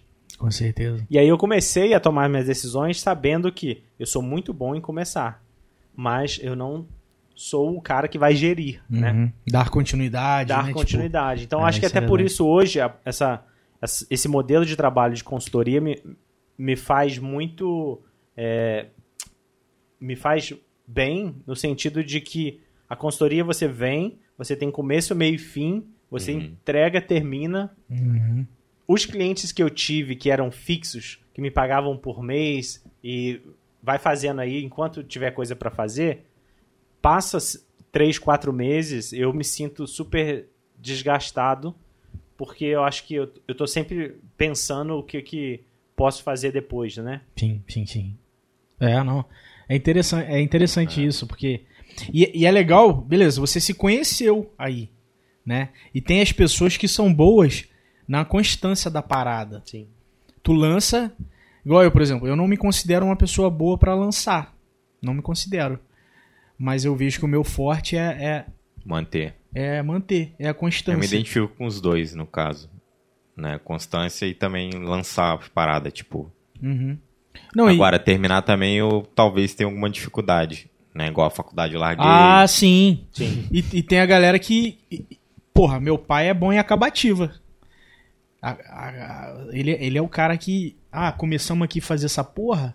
Vai até o final. Cara, eu não vou sair daqui até a gente ter, pelo menos entregar essa parada.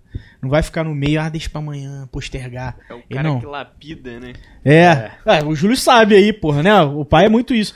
E é legal como, como é importante ter esses papéis. É. Igual quando começou a comunidade. Eu não tava no início.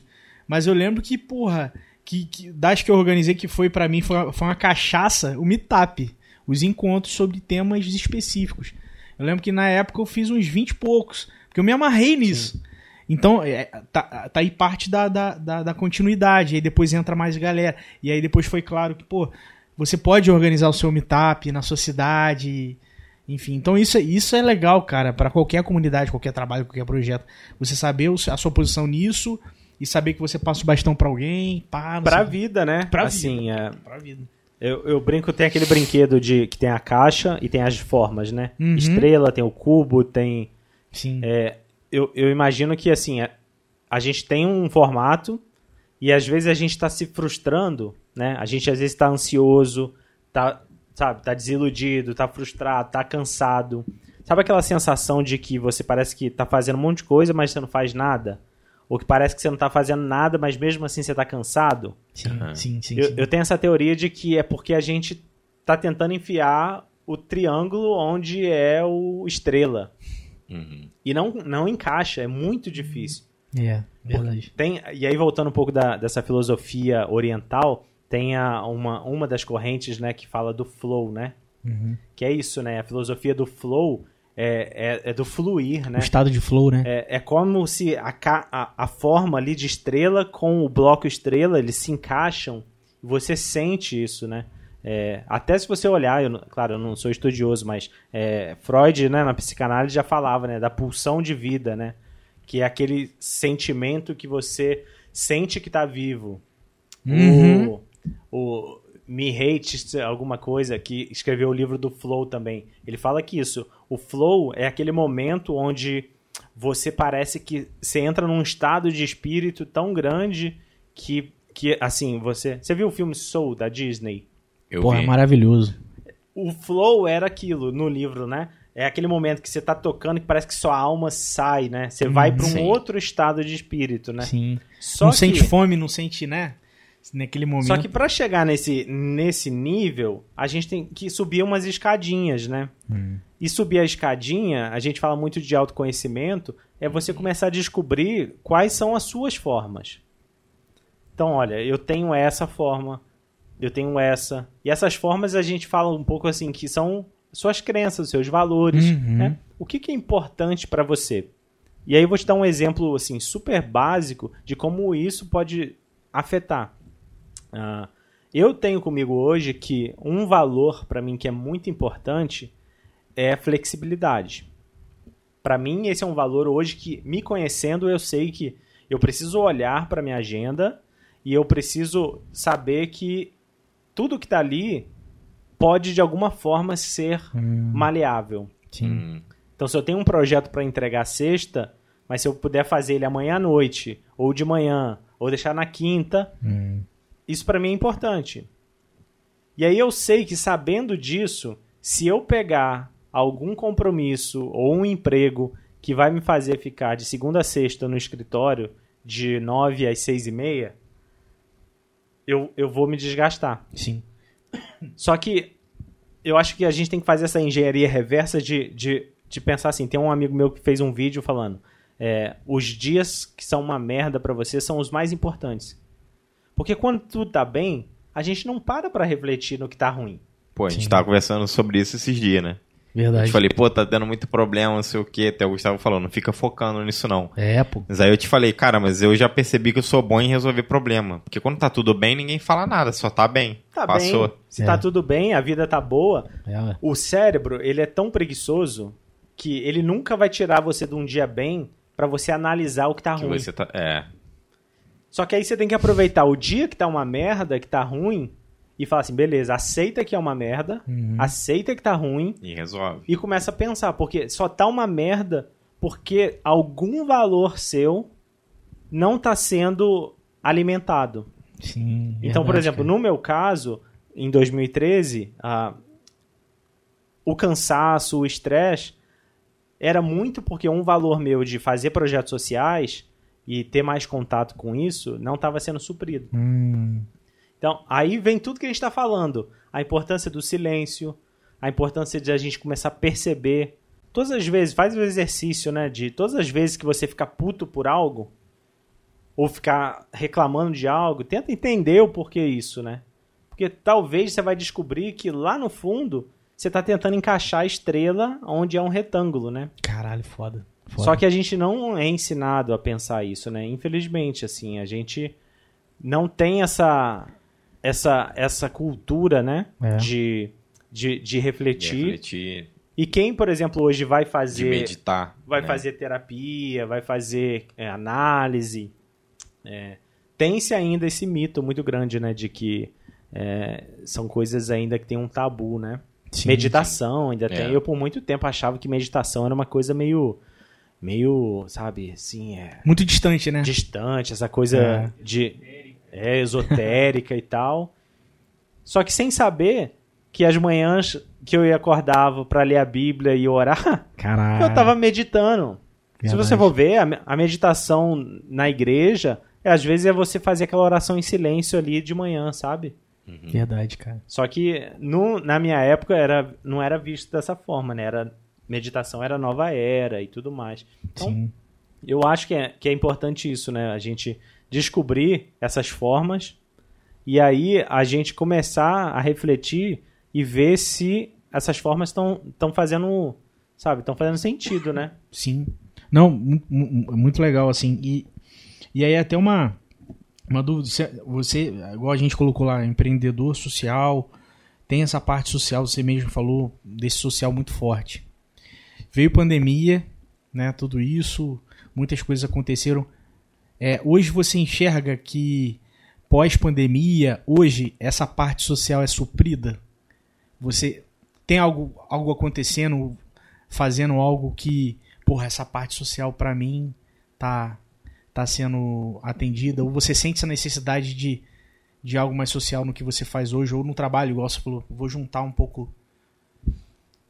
É, eu acho que hoje eu tô num, num momento assim bem bem interessante, mas ao mesmo tempo conflitante. Uhum. Porque a, a pandemia, de certa forma, ela trouxe uma instabilidade para todo mundo. Todo né? mundo. Sim. E por causa da pandemia, eu tive que, por exemplo, é, é, pegar projetos que não são projetos de, de impacto social. Uhum. Então, assim, uma reflexão que eu tenho feito muito hoje é.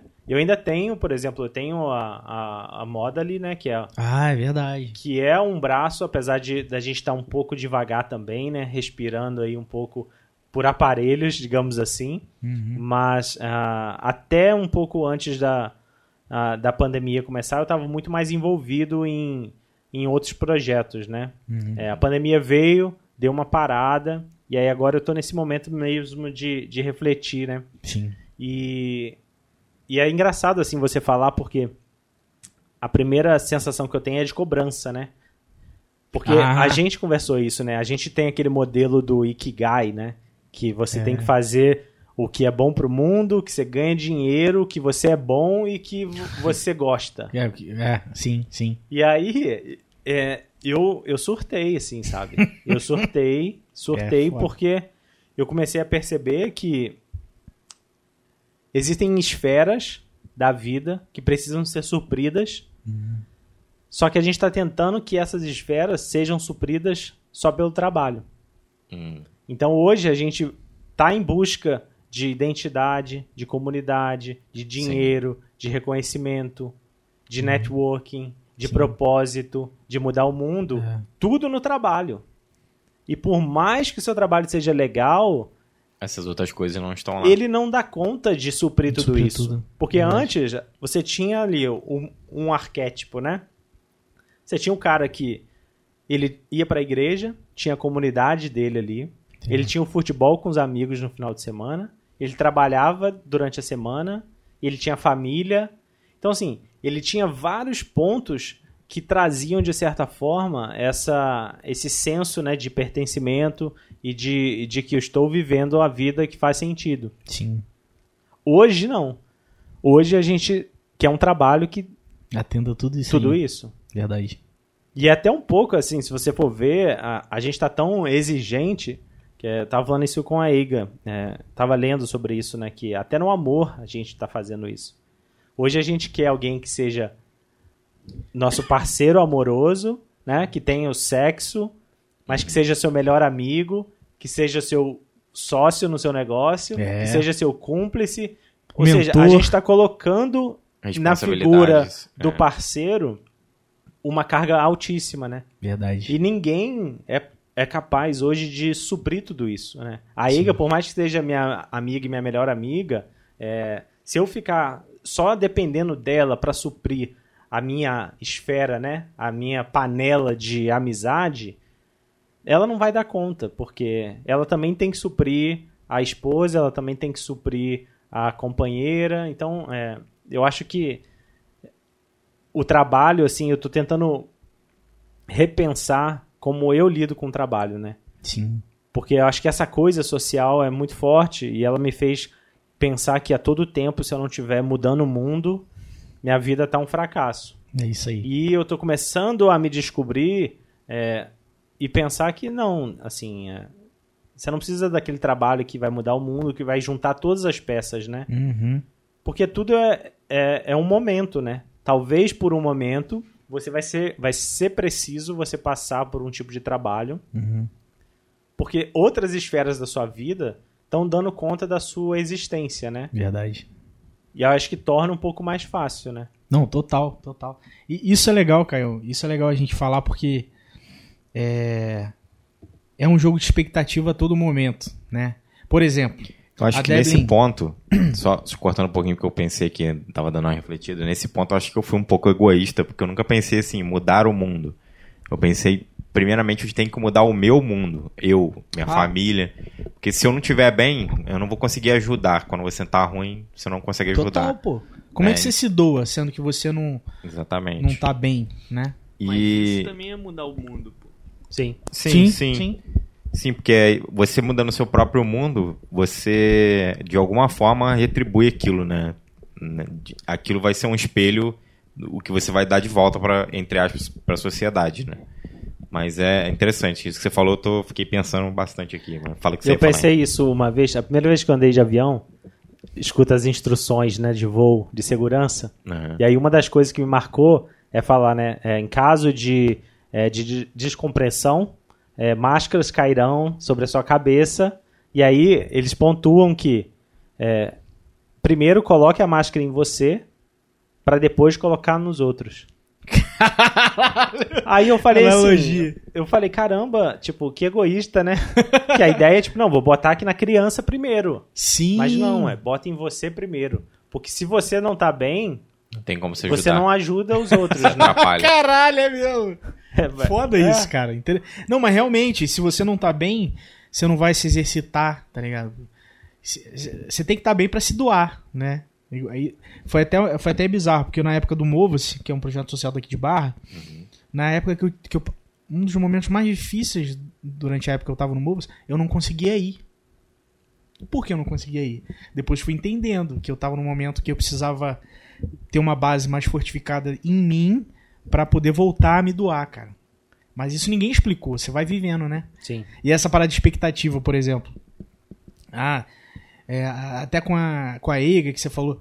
Cara, é, comigo também rolou muito, assim. A, se a, Deblin um dia, ela acorda mais tarde. Vamos supor que eu voltei do treino ela não tinha acordado ainda. Porra, já fica aquela expectativa. Porra, já são 10 horas, não acordou. Não foi pra trabalhar, tá ligado?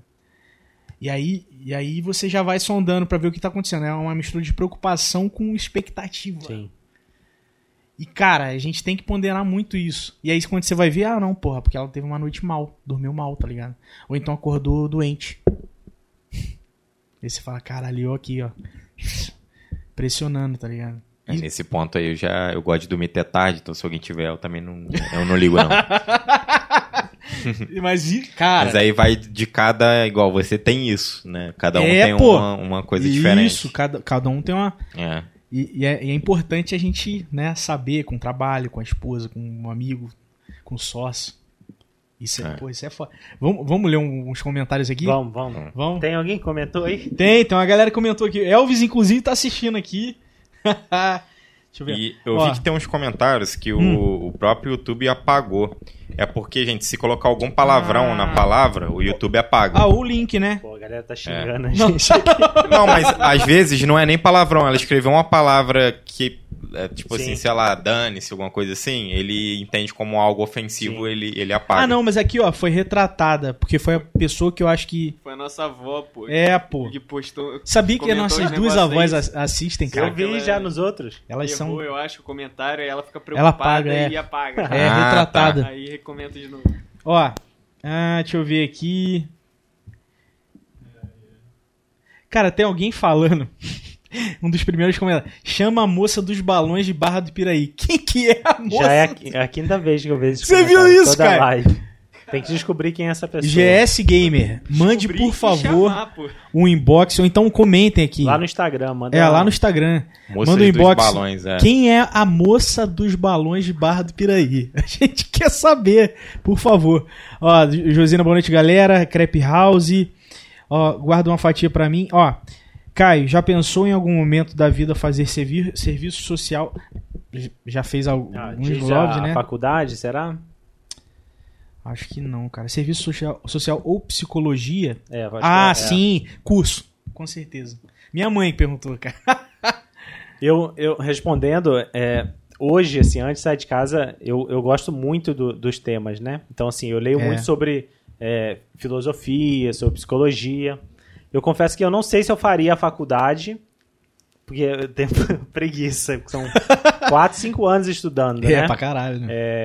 Mas sim, eu, eu acho que eu gostaria. Se eu tivesse que estudar de novo outra coisa assim, eu acho que eu. Serviço social eu acho que eu não faria. Uhum. Mas psicologia, É, é, psicanálise, talvez filosofia, sim. eu, eu. Até teologia, assim. Por muito tempo eu quis fazer teologia porque eu queria ser pastor, né? Uhum. São áreas que. Assim, eu acho que todas têm um pouquinho de similaridades, né? Não, total, pô. Eu acho que essa parte de sociologia, antropologia, filosofia, psicologia me, é, me interessa bastante. assim. Eu sei- sempre falei que o Caio é o amigo dos papos profundos, cara. Eu acho que não tem nenhum amigo assim. Não sei se é bom ou se é ruim, né? Não, é bom pra caralho. Faz refletir, mano. Às É. vezes eu tô lá aqui, ó. Aí chega o Caio e manda uma mensagem no WhatsApp. Pum.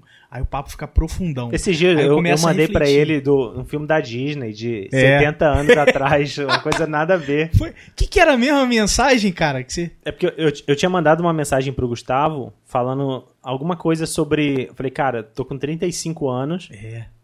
pensei em fazer alguma coisa, eu não lembro o que era, mas tive a sensação que eu tô velho pra isso. É. E aí, dentro de mim, alguma voz disse assim, tipo, ah, mano, já era, tipo, isso aí não tem como fazer mais, sabe? Sabe aquele aquela coisa de Subconsciente, né? sua consciência falar que não tem como mais? Aham. E aí eu tava vendo coisas do, porque eu tava morando muito perto da Disney lá, né? Então, eu tava meio que pesquisando, vendo sobre isso. E aí eu lembrei daquele filme, né, A Espada na Pedra, que é a animação do, do Rei Arthur, né? Aham. E aí, tem uma cena no, no filme que é, é. Tá todo mundo em volta da espada na pedra e tá todo mundo tentando tirar a espada. Os caras fortes e ninguém conseguia. Ninguém conseguia, ninguém conseguia. E aí o garotinho, super magrinho, franzino, ele vai e fala assim: ah, deixa eu, sabe, vai pra, pra tentar tirar. Só que a reação de todo mundo é o quê? É, ri. É rir Zombar, né? zombar. Não, sai daí, que não sei o que. Aí tem, tem um cara que interrompe, entra na frente dele, fala assim, empurra ele, né? E fala, não, sai daqui.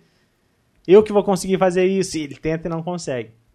E aí, tem uma frase que é o cara mais velho, que eu acho que era o, tipo, o, o mago, o, da conselheiro. Ele vira e fala uma frase, tipo assim, é, let the boy try, né? Deixa o garoto tentar. Aí fica todo mundo em silêncio, assim. Aí o garoto acaba indo lá e arranca, né? E aí eu fiquei pensando e mandei pro Gustavo. Falei, cara, olha isso. Tipo, a vida às vezes é.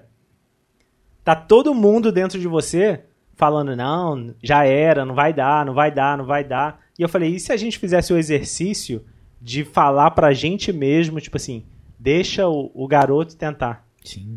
Deixa a- aquele menino que tem dentro da gente, né, tentar. O que será que vai acontecer o dia que a gente fala assim, ah, quer saber? Mesmo se eu tô velho, mesmo que eu não tenho isso naquilo, se ainda é um sonho de criança, ou se- porque a criança é isso, né? É, ela é. não, ela não, É inexperiência, né? ela não pega e faz contas e planejamentos Ela só de fazer, faz. ela só faz. E aí eu fiquei com aquilo, né? Deixa o garoto tentar. Foi, foi tem mesmo. até um, acho que um funk, né? Deixa os moleque tentar. Deixa o garoto. Brincar. Ah, Brincar! Mas isso aí será que, é, será que tá. ele foi de essa brincadeira aí é diferente. Essa aí já é pancadaria. Aí, aí, aí, aí o cara vai mandando um comentário: Não, porra, eu sou o criador da música, eu vi esse filme. É. Imagina. Puta que pariu. Mas realmente, cara, isso foi. E aí, esse tipo de papo, assim, cara. Até esse comentário da minha mãe foi interessante, porque sempre nessa pegada muito profunda, reflexiva, pra quem ouve, pensa, reflete, e, e é super fundamental a gente, às vezes, parar. Porra, será que eu tô no modo automático da, da minha vida ou, porra, faz sentido o que eu tô fazendo hoje? Não, no modo automático todo mundo tá. É. Isso aí É, não é. precisa nem fazer essa pergunta, né? Verdade, cara. É, até verdade. porque o cérebro age assim, né? É perguntar em qual nível de automático de que eu tô. automático. né? É isso aí, cara. Porque não tem como também, assim, fazer tudo, tipo, nossa, eu tô vivendo É, o esplendor da vida o dia todo, né? Mas eu acho que se a gente conseguir, assim, é, níveis, né? Um, um, um- um- uma escadinha, né? E cada dia, é, eu acho que vai levar a vida inteira, né? Sim. Sabe quem seguiu essa filosofia de deixa o garoto tentar? O Jackass.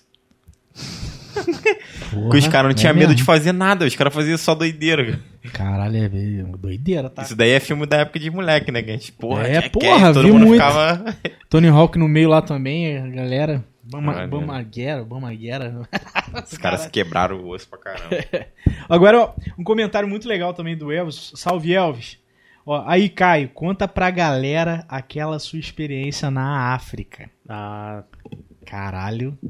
ele, toda vez que, ele- que a gente encontra, ele fala, pô, moleque, você foi pra África. Mas foi, foi muito legal, assim, É, foi, mano. foi, foi, de novo, né, um, um privilégio. É, foi 2018, a, a minha cunhada, irmã da, da Iga, ela tava morando em Nairobi, e a Iga sempre também sonhou em conhecer a África e tal. E a gente viu a oportunidade, né? E aí eu falei, olha, já que a gente tá indo já pra turismo, né, férias, eu, o meu lado social falando, né? Eu falei, eu vou caçar uma instituição e eu vou me voluntariar lá. E eu acabei encontrando e fiquei lá, tipo, a, a, a EIGA, né? A gente foi junto e ficou três semanas de férias.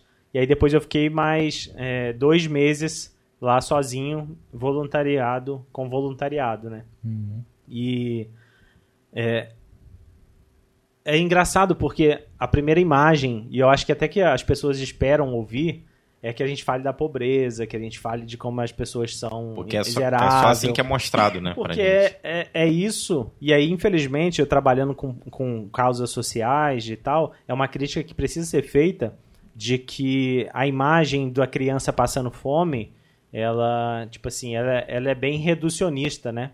Então, Sim. por exemplo, é, hoje a gente paga tudo com Pix aqui. Sim. No Quênia, eles já pagam com Pix com celular há 15 anos já, sabe? Desde o começo dos anos 2000. Então, assim, é, aspectos da sociedade que são muito desenvolvidos, mas às vezes a gente peca porque criou-se o arquétipo de que há. E É, aí é, é até uma generalização burra, né? Eu senti muito isso porque conhecendo alguém sou do Quênia e eu falava assim: ah, não sei o que, tem um amigo na Nigéria. Aí fala assim, pô, mas o que, que tem a ver o Quênia com a Nigéria, sabe?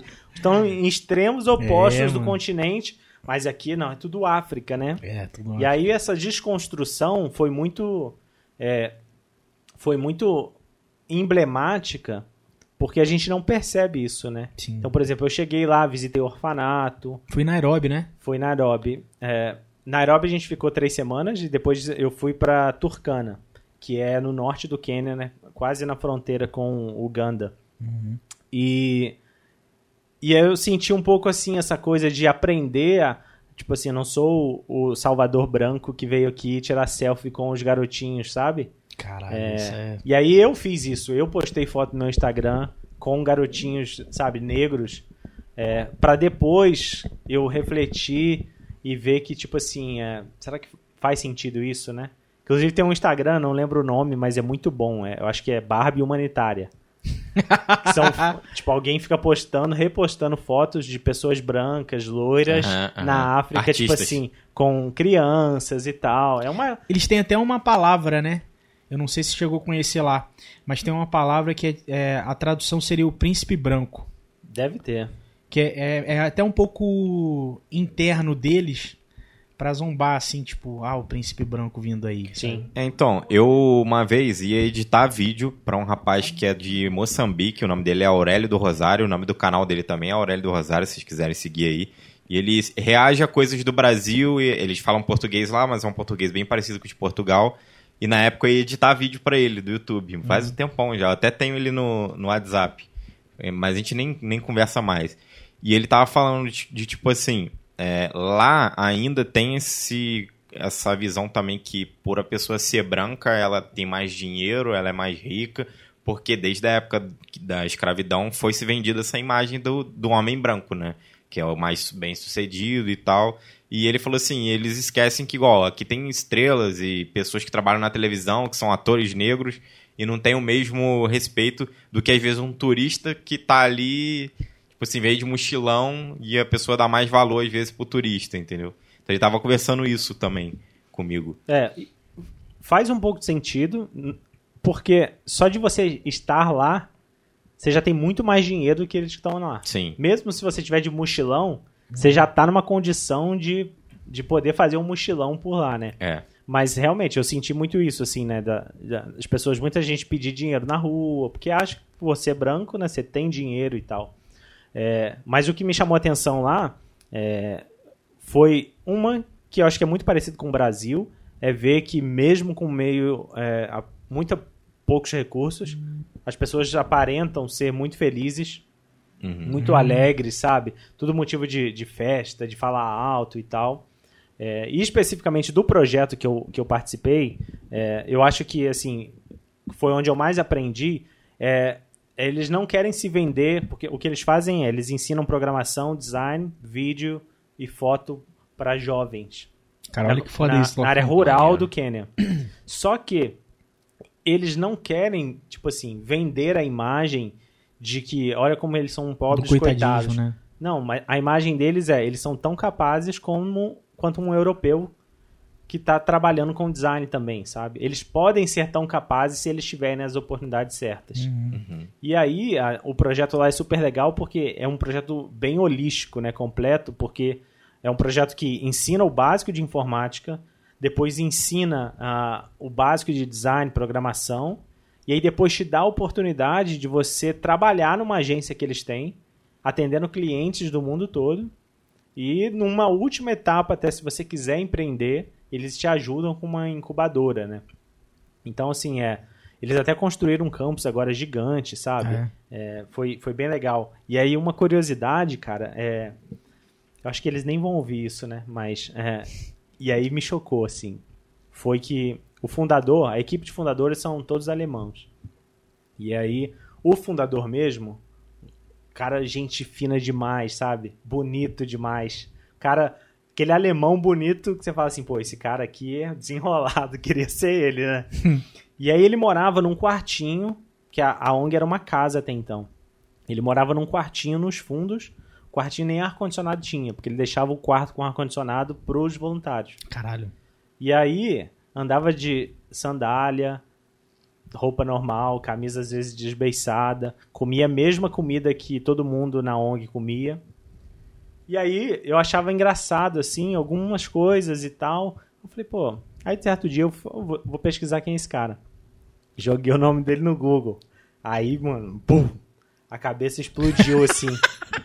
que aí eu fui descobrir que ele é o, o príncipe herdeiro do reino da Bavária.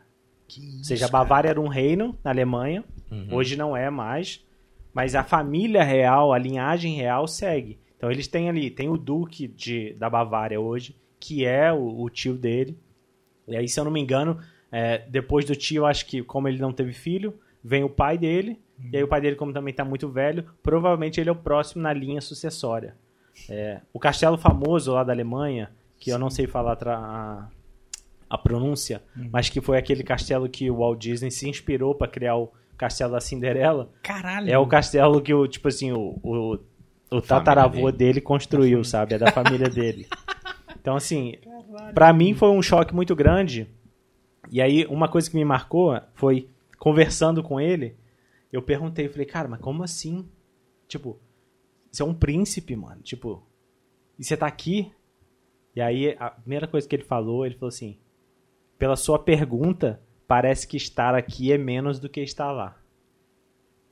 Aí eu senti assim, sabe? Nossa, Porque velho. realmente, assim, eu- já fui todo tendencioso pra falar que, tipo, como você largou aquilo pra estar aqui? E aí ele falou assim, é, a sua perspectiva já tá errada. Porque você já, já começa a sua fala achando que estar aqui é menos do que estar lá. Aham. Caralho. E aí, aí me deu um choque, assim, de, de pensar assim, caramba, tipo, é...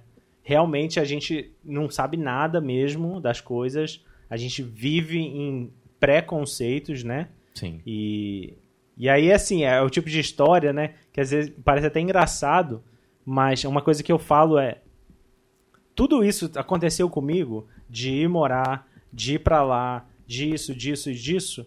Eu acho que é tudo pela curiosidade de descobrir, tipo assim, e se eu fizer isso? E se eu arrumasse um projeto para voluntariar lá? Eu podia só ficar pro, por turismo. Ah, E se tá. eu fosse lá morar com esse Japão, esse coreano lá nos Estados Unidos, Sim. sabe? E se eu fizesse isso? Então eu acho que eu sou muito privilegiado assim de de não acho de jeito nenhum que foi meu mérito, sabe? De ah, eu corri atrás, então eu consegui. Eu consegui. Então se vocês correrem atrás, vocês conseguem. Não, nunca eu acho que vou falar isso. Mas eu tenho, por experiência própria, é, essa teoria de que à medida que você vai falando sim para as oportunidades e vai saindo um pouco da sua zona de conforto, né? Uhum. Eu acho que o teu mundo começa a se expandir, né? E aí você Ah, começa a pô, ter muito. visão diferente. E aí eu acho que nessas visões diferentes, você se torna uma pessoa um pouco mais reflexiva, você se torna talvez um profissional com mais bagagem. Então, pô, um designer, por exemplo, sabe? Que, pô, viaja e que conhece, que lê sobre outras culturas, tem muito mais repertório do que um, um que só consome, por exemplo, coisas dos gurus de Instagram, sabe? É. Sim. Com certeza, com certeza. Hoje, os principais designers, assim, se você for ver mesmo, eles, eles sugam de coisas, até artistas, né? Sim. Os músicos, pô. Você pega o, o Jacob Collier lá, né? Outra Que é pegada, um né? gênio. O cara é um gênio. E aí você vê que ele bebe do jazz, ele bebe disso. ele Então, é, eu acho que falta um pouco isso às vezes, né? A Uhum. gente se abrir para um, pra um pouquinho que, que não é tão confortável assim, né? Sim. Não, e, e você sempre comentou uma coisa comigo que é o quê? Ah, vou fazer um trabalho, não vou em quem só, não vou só em quem tá postando no Instagram hoje, mas quem criou aquela parada, quem, quem foram os primeiros, né? E aí você bebe da fonte da forma mais mais original, mais mais autêntica possível, né? E depois você vê. Então isso é muito legal. Ah, vou fazer uma coisa, ah, marketing. Quem, quem foram os primeiros lá, cara? Quem, quem, sabe? E, e aí depois você entende o porquê do porquê do porquê e como que tá hoje. Mas ninguém faz isso. É, Ah, não, não é é, que difícil. ninguém faz. É o exemplo do marketing. Vamos pegar um, um nicho do marketing, né? É, forma de lançamento. É. Vamos só focar na fórmula de lançamento, Quando né? você fala isso, só vem um nome na minha cabeça, Érico Rocha. Érico Rocha. E aí agora se você tem várias pessoas fazendo cursos e treinamentos para lançamento. Sim. Eu tenho a seguinte, o seguinte pensamento de que se eu quero aprender lançamento, eu vou em quem criou o conceito. E aí você vai lá no americano lá É. que escreveu o livro. Sim. Lê o livro primeiro. Depois que você lê o livro e você sugou da fonte, agora você se pergunta: preciso comprar um curso desse guru aqui no Instagram? Porque esse guru, ele tá replicando o que o americano escreveu no livro, sabe? É. Eu vi um, um cara falando uma coisa que ele falou o seguinte: tudo que precisava ser dito, tudo que precisava ser dito já foi dito em algum ponto na humanidade. Mas porque nem todo mundo estava ouvindo, é que é preciso ser dito novamente. Caralho. Mas tudo já foi dito. Você pega hoje no marketing de novo, outro exemplo. Ah, funil de conversão. É, isso. O cara que criou o funil foi em 1908. Hoje tem 110 anos que criou o funil, né? Sim. Mas é, é isso, né? Assim, a, a gente a gente se torna, eu acho que no mundo de TikTok, de Reels de 59 segundos, de Stories de 15 segundos, é, a gente, eu vi um, um cara falando isso, né? Que se ele tem 30 minutos de intervalo, ele prefere assistir 30 minutos de Reels de um minuto do que assistir um vídeo de 30. Sim. Porque Caralho, é é isso, né? verdade. É, a gente tem essa. Isso aqui é mais com menos qualidade do que É. mais qualidade e mais tempo. É, então você consome muito mais com Eu sou Sabe- ao contrário, prefiro coisa longa. Eu gosto de trabalhar ouvindo podcast, ouvindo, sei lá, Karnal, ouvindo esses caras assim. É, eu escuto outros também. Eu gosto do, do podcast do Pedro Lois, que é Ciência Limitada. É, Ciência Limitada não, Ciência Todo Dia. Né? Então, eu sempre gostei de consumir conteúdos assim também, exatamente para ter repertório, para às vezes o cara tá conversando um assunto que eu gosto e, e a visão dele daquilo é uma coisa completamente diferente. E, então, assim, eu me desconectei muito de televisão, eu não assisto televisão. Né? Eu até gosto de uma, uma parte de uma música do Marechal, que é. Não sei se você conhece o MC Marechal, que é do rap.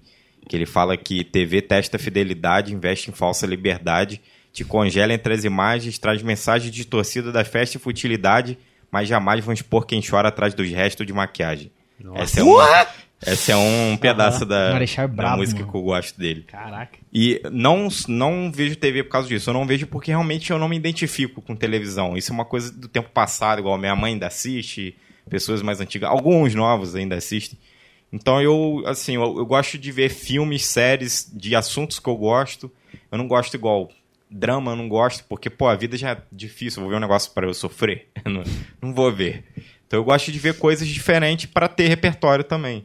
E sempre tá estudando, tá envolvido com coisas diferentes, igual podcast, né? E a gente faz amizades novas, igual o Gustavo não era amigo, era um cara que eu conhecia de, assim, de bater papo, assim, ver na rua ou falar pela internet. E a gente acabou se estreitando, montou podcast e acabamos virando amigo. A gente conversa até de coisas da vida, de coisas de família e é exatamente isso.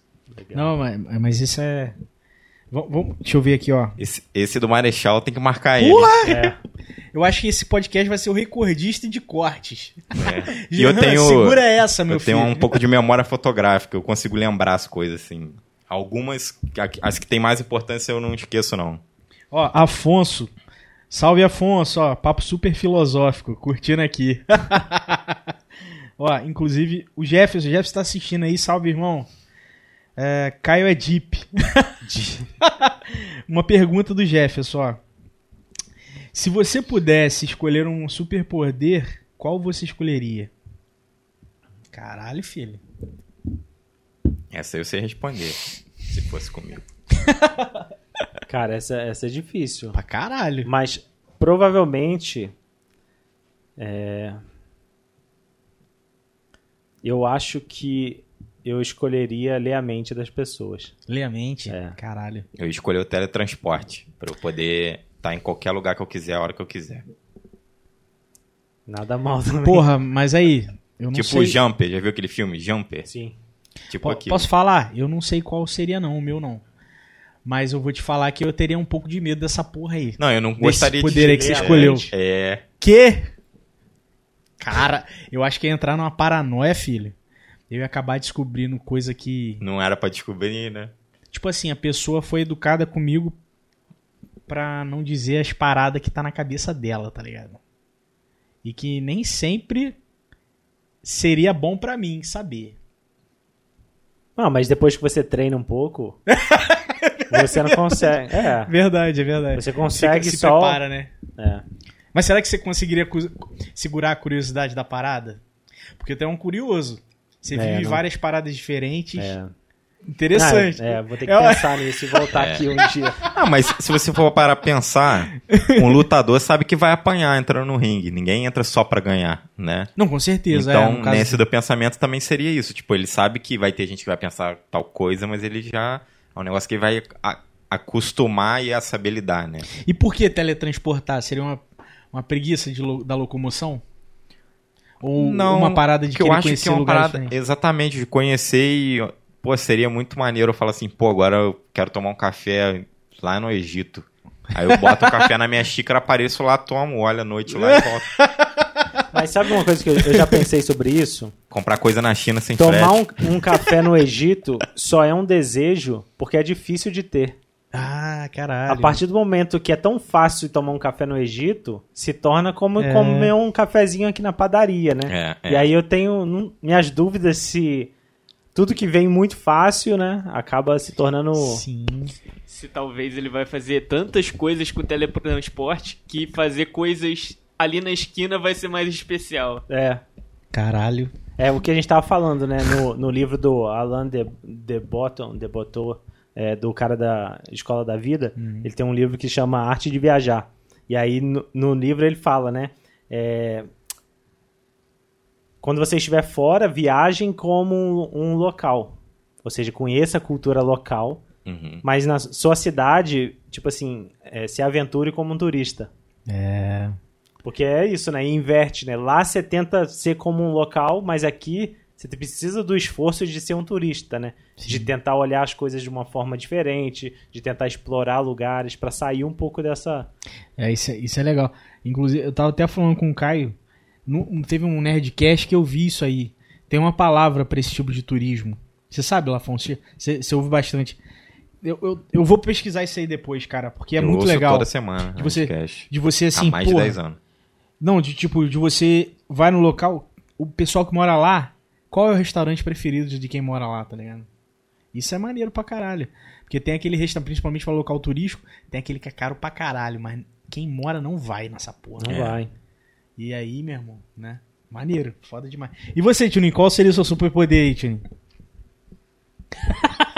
Porra, viado, é difícil demais. É pra Tem caralho. Tem que pensar, tem que pensar. Eu tô dando pitaco no deles aqui, mas o meu mesmo, ó, Mas não eu sei. sei. que eu não ia querer me teletransportar nem Lemente.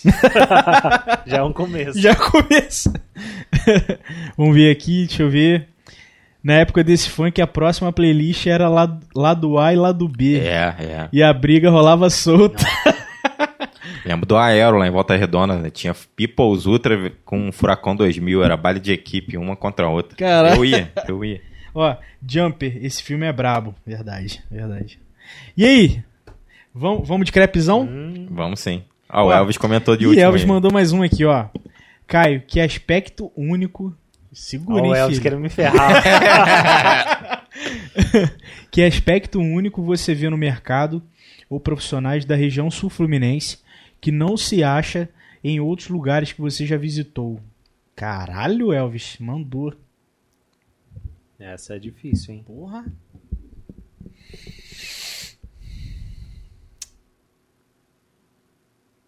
É, vou precisar pensar. Mas eu acho que, assim, não, não tem, eu acho que nenhum superpoder vindo do, do interior. Algo que é muito assim, ah, porque você veio daqui da região, você tem isso, né? Sim. Até porque a, a região não é uma região hoje conhecida por, por exemplo... Celeiro de. Né? É, ele tá falando provavelmente nessa, na área de design, comunicação, Sim. né? Que a gente trabalha. É, é, uma, é uma área muito nova aqui. Tanto que o Elvis foi a primeira turma de design de todos os Fluminenses a se formar, né? Caramba. Isso deve ter o quê? Sei lá, 10 anos? É, por aí. É. Então, assim, é.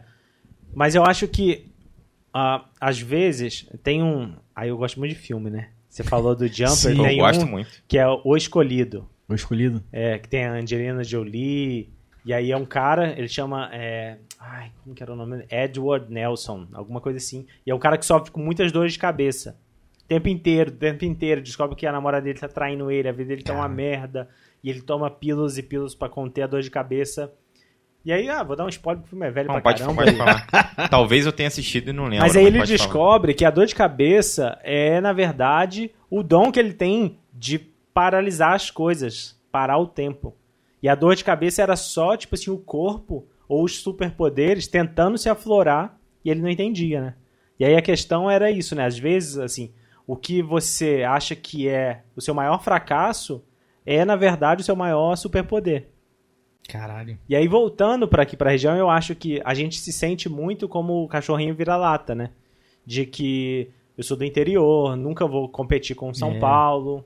é. Só que talvez ser do interior seja a nossa dor de cabeça, né? Que a gente acha que é um ponto fraco, mas na verdade é o nosso ponto forte. E aí eu acho que é o ponto forte porque no interior você, você tem um, um, um aspecto de mercado que você não tem, às vezes, numa cidade grande, né? É. Então, assim, por exemplo, eu estava agora há pouco tempo, fiquei dois meses em Los Angeles. É, olhando lá, as coisas, assim, a realidade é tão diferente que eu penso assim, caramba, o molecada de volta redonda ali é deitar o cabelo nisso aqui, sabe? Por quê? Porque como você tá tão num ambiente onde você precisa se virar, você precisa fazer de tudo um pouco, né? Você faz o design, mas você também faz um social media, é, e aí você acaba, tipo, tendo que acumular algumas funções e te dá algumas experiências. Hum, Então, uma eu bagagem. diria que, assim, não especificamente só do Sul Fluminense, mas pessoas que vêm do interior, é, eu acho que a gente deveria não olhar como esses olhos de, ah, somos fracos porque a gente não tá em São Paulo, né? Mas olhar que, tipo assim, não, pô. Eu, quando fui para São Paulo, eu fui, mas eu tinha a experiência de lidar com clientes direto. Eu sentava com o dono da lojinha de autopeças ali para falar. O amigo meu que estava trabalhando em São Paulo, o máximo que ele falava era com o gerente dele. É. Nunca ia ter o contato, por exemplo, com o cliente. Sim. Sim. E aí eu cheguei lá, não, pô, eu consigo. Eu tô há três anos tendo que lidar com o cliente, escrever proposta. Então, Foda, assim, é, essa proximidade do interior te dá uma vantagem muito grande que eu acho que se você morou em São Paulo e você já estudou e tá indo pro mercado, você vai meio tipo assim, você vai cruzão, né? Porque É. é a selva lá, né? Não, e Então, que eu percebo também Legal. que as empresas da cidade grande têm contratado profissionais de home office do interior. Na maioria, sim, tem contratado muita galera do interior. Eu já tive a oportunidade de ficar em casa de amigos em São Paulo para tentar alguma coisa de design lá. E eu recusei porque aqui em Barra a segurança é diferente de lá, a qualidade de vida é diferente, o ar é diferente. eu- isso tudo pesou para mim. Ah, eu vou lá para, sei lá, ganhar de repente mil reais a mais, porque também o aluguel é absurdo lá, então você você troca, né? Você ganha muito, mas você paga muito de aluguel também, então a mesma coisa tá morando aqui. Então eu, eu converso isso direto também, falo isso com o Gustavo, em alguns podcasts eu já falei sobre isso. E o que eu percebo é exatamente isso. O interior a gente tem essa proximidade de, sei lá, igual. Eu tive um vizinho que ele fazia churrasco, mandava um potinho pra mim lá de carne, então tem toda essa Esse questão. bairrismo, né? Esse É, esse cara, tem essa questão comunitária ali, um pouco diferente da cidade grande que ninguém tá nem aí pra ninguém, né? Mais ou menos isso. isso principalmente para pessoas que estão começando. Vai falar de... Não, eu ia falar pra você que o que você pode responder pra ele, talvez, é que o que, que a gente talvez tenha a de vantagem é que a gente tem samba no pé, né? É, eu não sei Arruma um sambar, não, jeito mas eu gostei da metáfora. É mesmo. Ah, porra, capinar não sabe, o cara vai. Não, eu sei, pô. tá precisando do dinheiro, né? Isso a gente faz muito, né? De falar o que a gente pode fazer, não o que a gente já fez e tal. É. A gente Isso tem é- muito samba lelê. É, e que o excesso disso, às vezes, pode ser um problema, né? Isso é, isso é bastante, mas é legal. Eu, eu acho que essa pergunta do Elvis seria um pouco relacionada aos criativos, né? É, eu, eu, eu acho que sim. tem uma, tem uma galera na, na- no círculo né, de, de amizade assim que, que é, faz um trabalho muito legal, né? Igual- igual O VR. Você chegou. Você, você conhece o Matheus Coutinho, né? Conheço. Eu não sei se estudaram juntos. Sim. É, tem uma galera, tem uma galera fera no vídeo. Tem o tem o tem o Elvis aí, porra, na parte do design e tal, então tem uma galera Sim. bem legal. Deixa eu ver aqui, salve Kaique, salve Kaique. Galera, o Jefferson mandou uma explosão aqui, um emoji com explosão mental aqui. que bom, galera, que bom que vocês estão curtindo aí. E aí, vamos fazer um lanche? Agora sim. Vamos. Vamos Bora. sim, com certeza. Top, ó, ba- bateram duas horas, mano. Duas É, horas tá já, bom. filho. Mais ou menos isso. O Caio falou que assistiu alguns antes pra dar uma contextualizada e entender Pra um saber, pouco. né, como que funcionava e tal. Qual, qual você chegou a ver? Eu assisti o do, do Afonso. Do Afonso. Os, Ah, do- Afonso os tá dois que eu aqui. assisti, eu assisti inteiro, né? Foi o do Afonso e o do, do Jefferson. Do Jefferson, maneiro. E aí cara. outros eu assisti assim, partes, né? Sim, sim, sim. Não, legal, legal, bom demais. Pra saber se tinha pegadinha. É, Eu ver se o Gustavo tem alguma dinâmica pilantra. daquelas, tipo, de frente com o Gabi, sabe? Em uma palavra Uma agora, palavra. amor. Teve um pouquinho disso aí do super-herói, né? É, Mas foi pergunta da rapaziada aí. É. Galera, Mas é todo, isso. todo mundo que assistiu até agora, valeu, se inscrevam aí no canal. Tem pessoas aí sensacionais igual o Caião. E, cara, obrigado, mano. Toda semana. Obrigadão. eu que agradeço. Você, E porra, você é Pô, foda. pude citar Marechal aqui, foi bom. não é todo dia, né, que você encontra uma brecha. Ele tá com esse Usei. marechal, acho que há 30 Usei. dias já. Falou, nossa, mano, eu só quero uma oportunidade pra eu falar essa. Não, esse, e, e tamo aqui toda semana, cito. porra. Sempre cito o MC da Marechal, que são os caras que eu escuto. Porque os caras tiveram a dificuldade deles e Não, transformaram pô. isso em música. Marechal é foda, né? cara. Então, é, é um dos caras que eu sempre ouço. E, e Eu só não cito que eu mesmo. tenho, eu só não cito mesmo porque eu não lembro. Não lembro o trecho certinho, filho. Memória lá pra Cucuê eu deixo pros amigos. É isso aí. Galera, obrigado aí quem tá assistindo até agora. Quem ainda não é inscrito, se inscreva no canal e tamo junto. Isso aí, Caio. Quarta-feira agora tem, né? Ah, quarta tem. Quarta-feira agora a gente Quarta. tá de novo aí. É, quarta-feira e até dia 22, dose dupla, né não? Dose dupla, isso aí. E Caio, tudo de bom pra você, mano. Tamo junto. Tamo Obrigadão. junto. Valeu. Valeu. Valeu, galera. Tchau, tchau.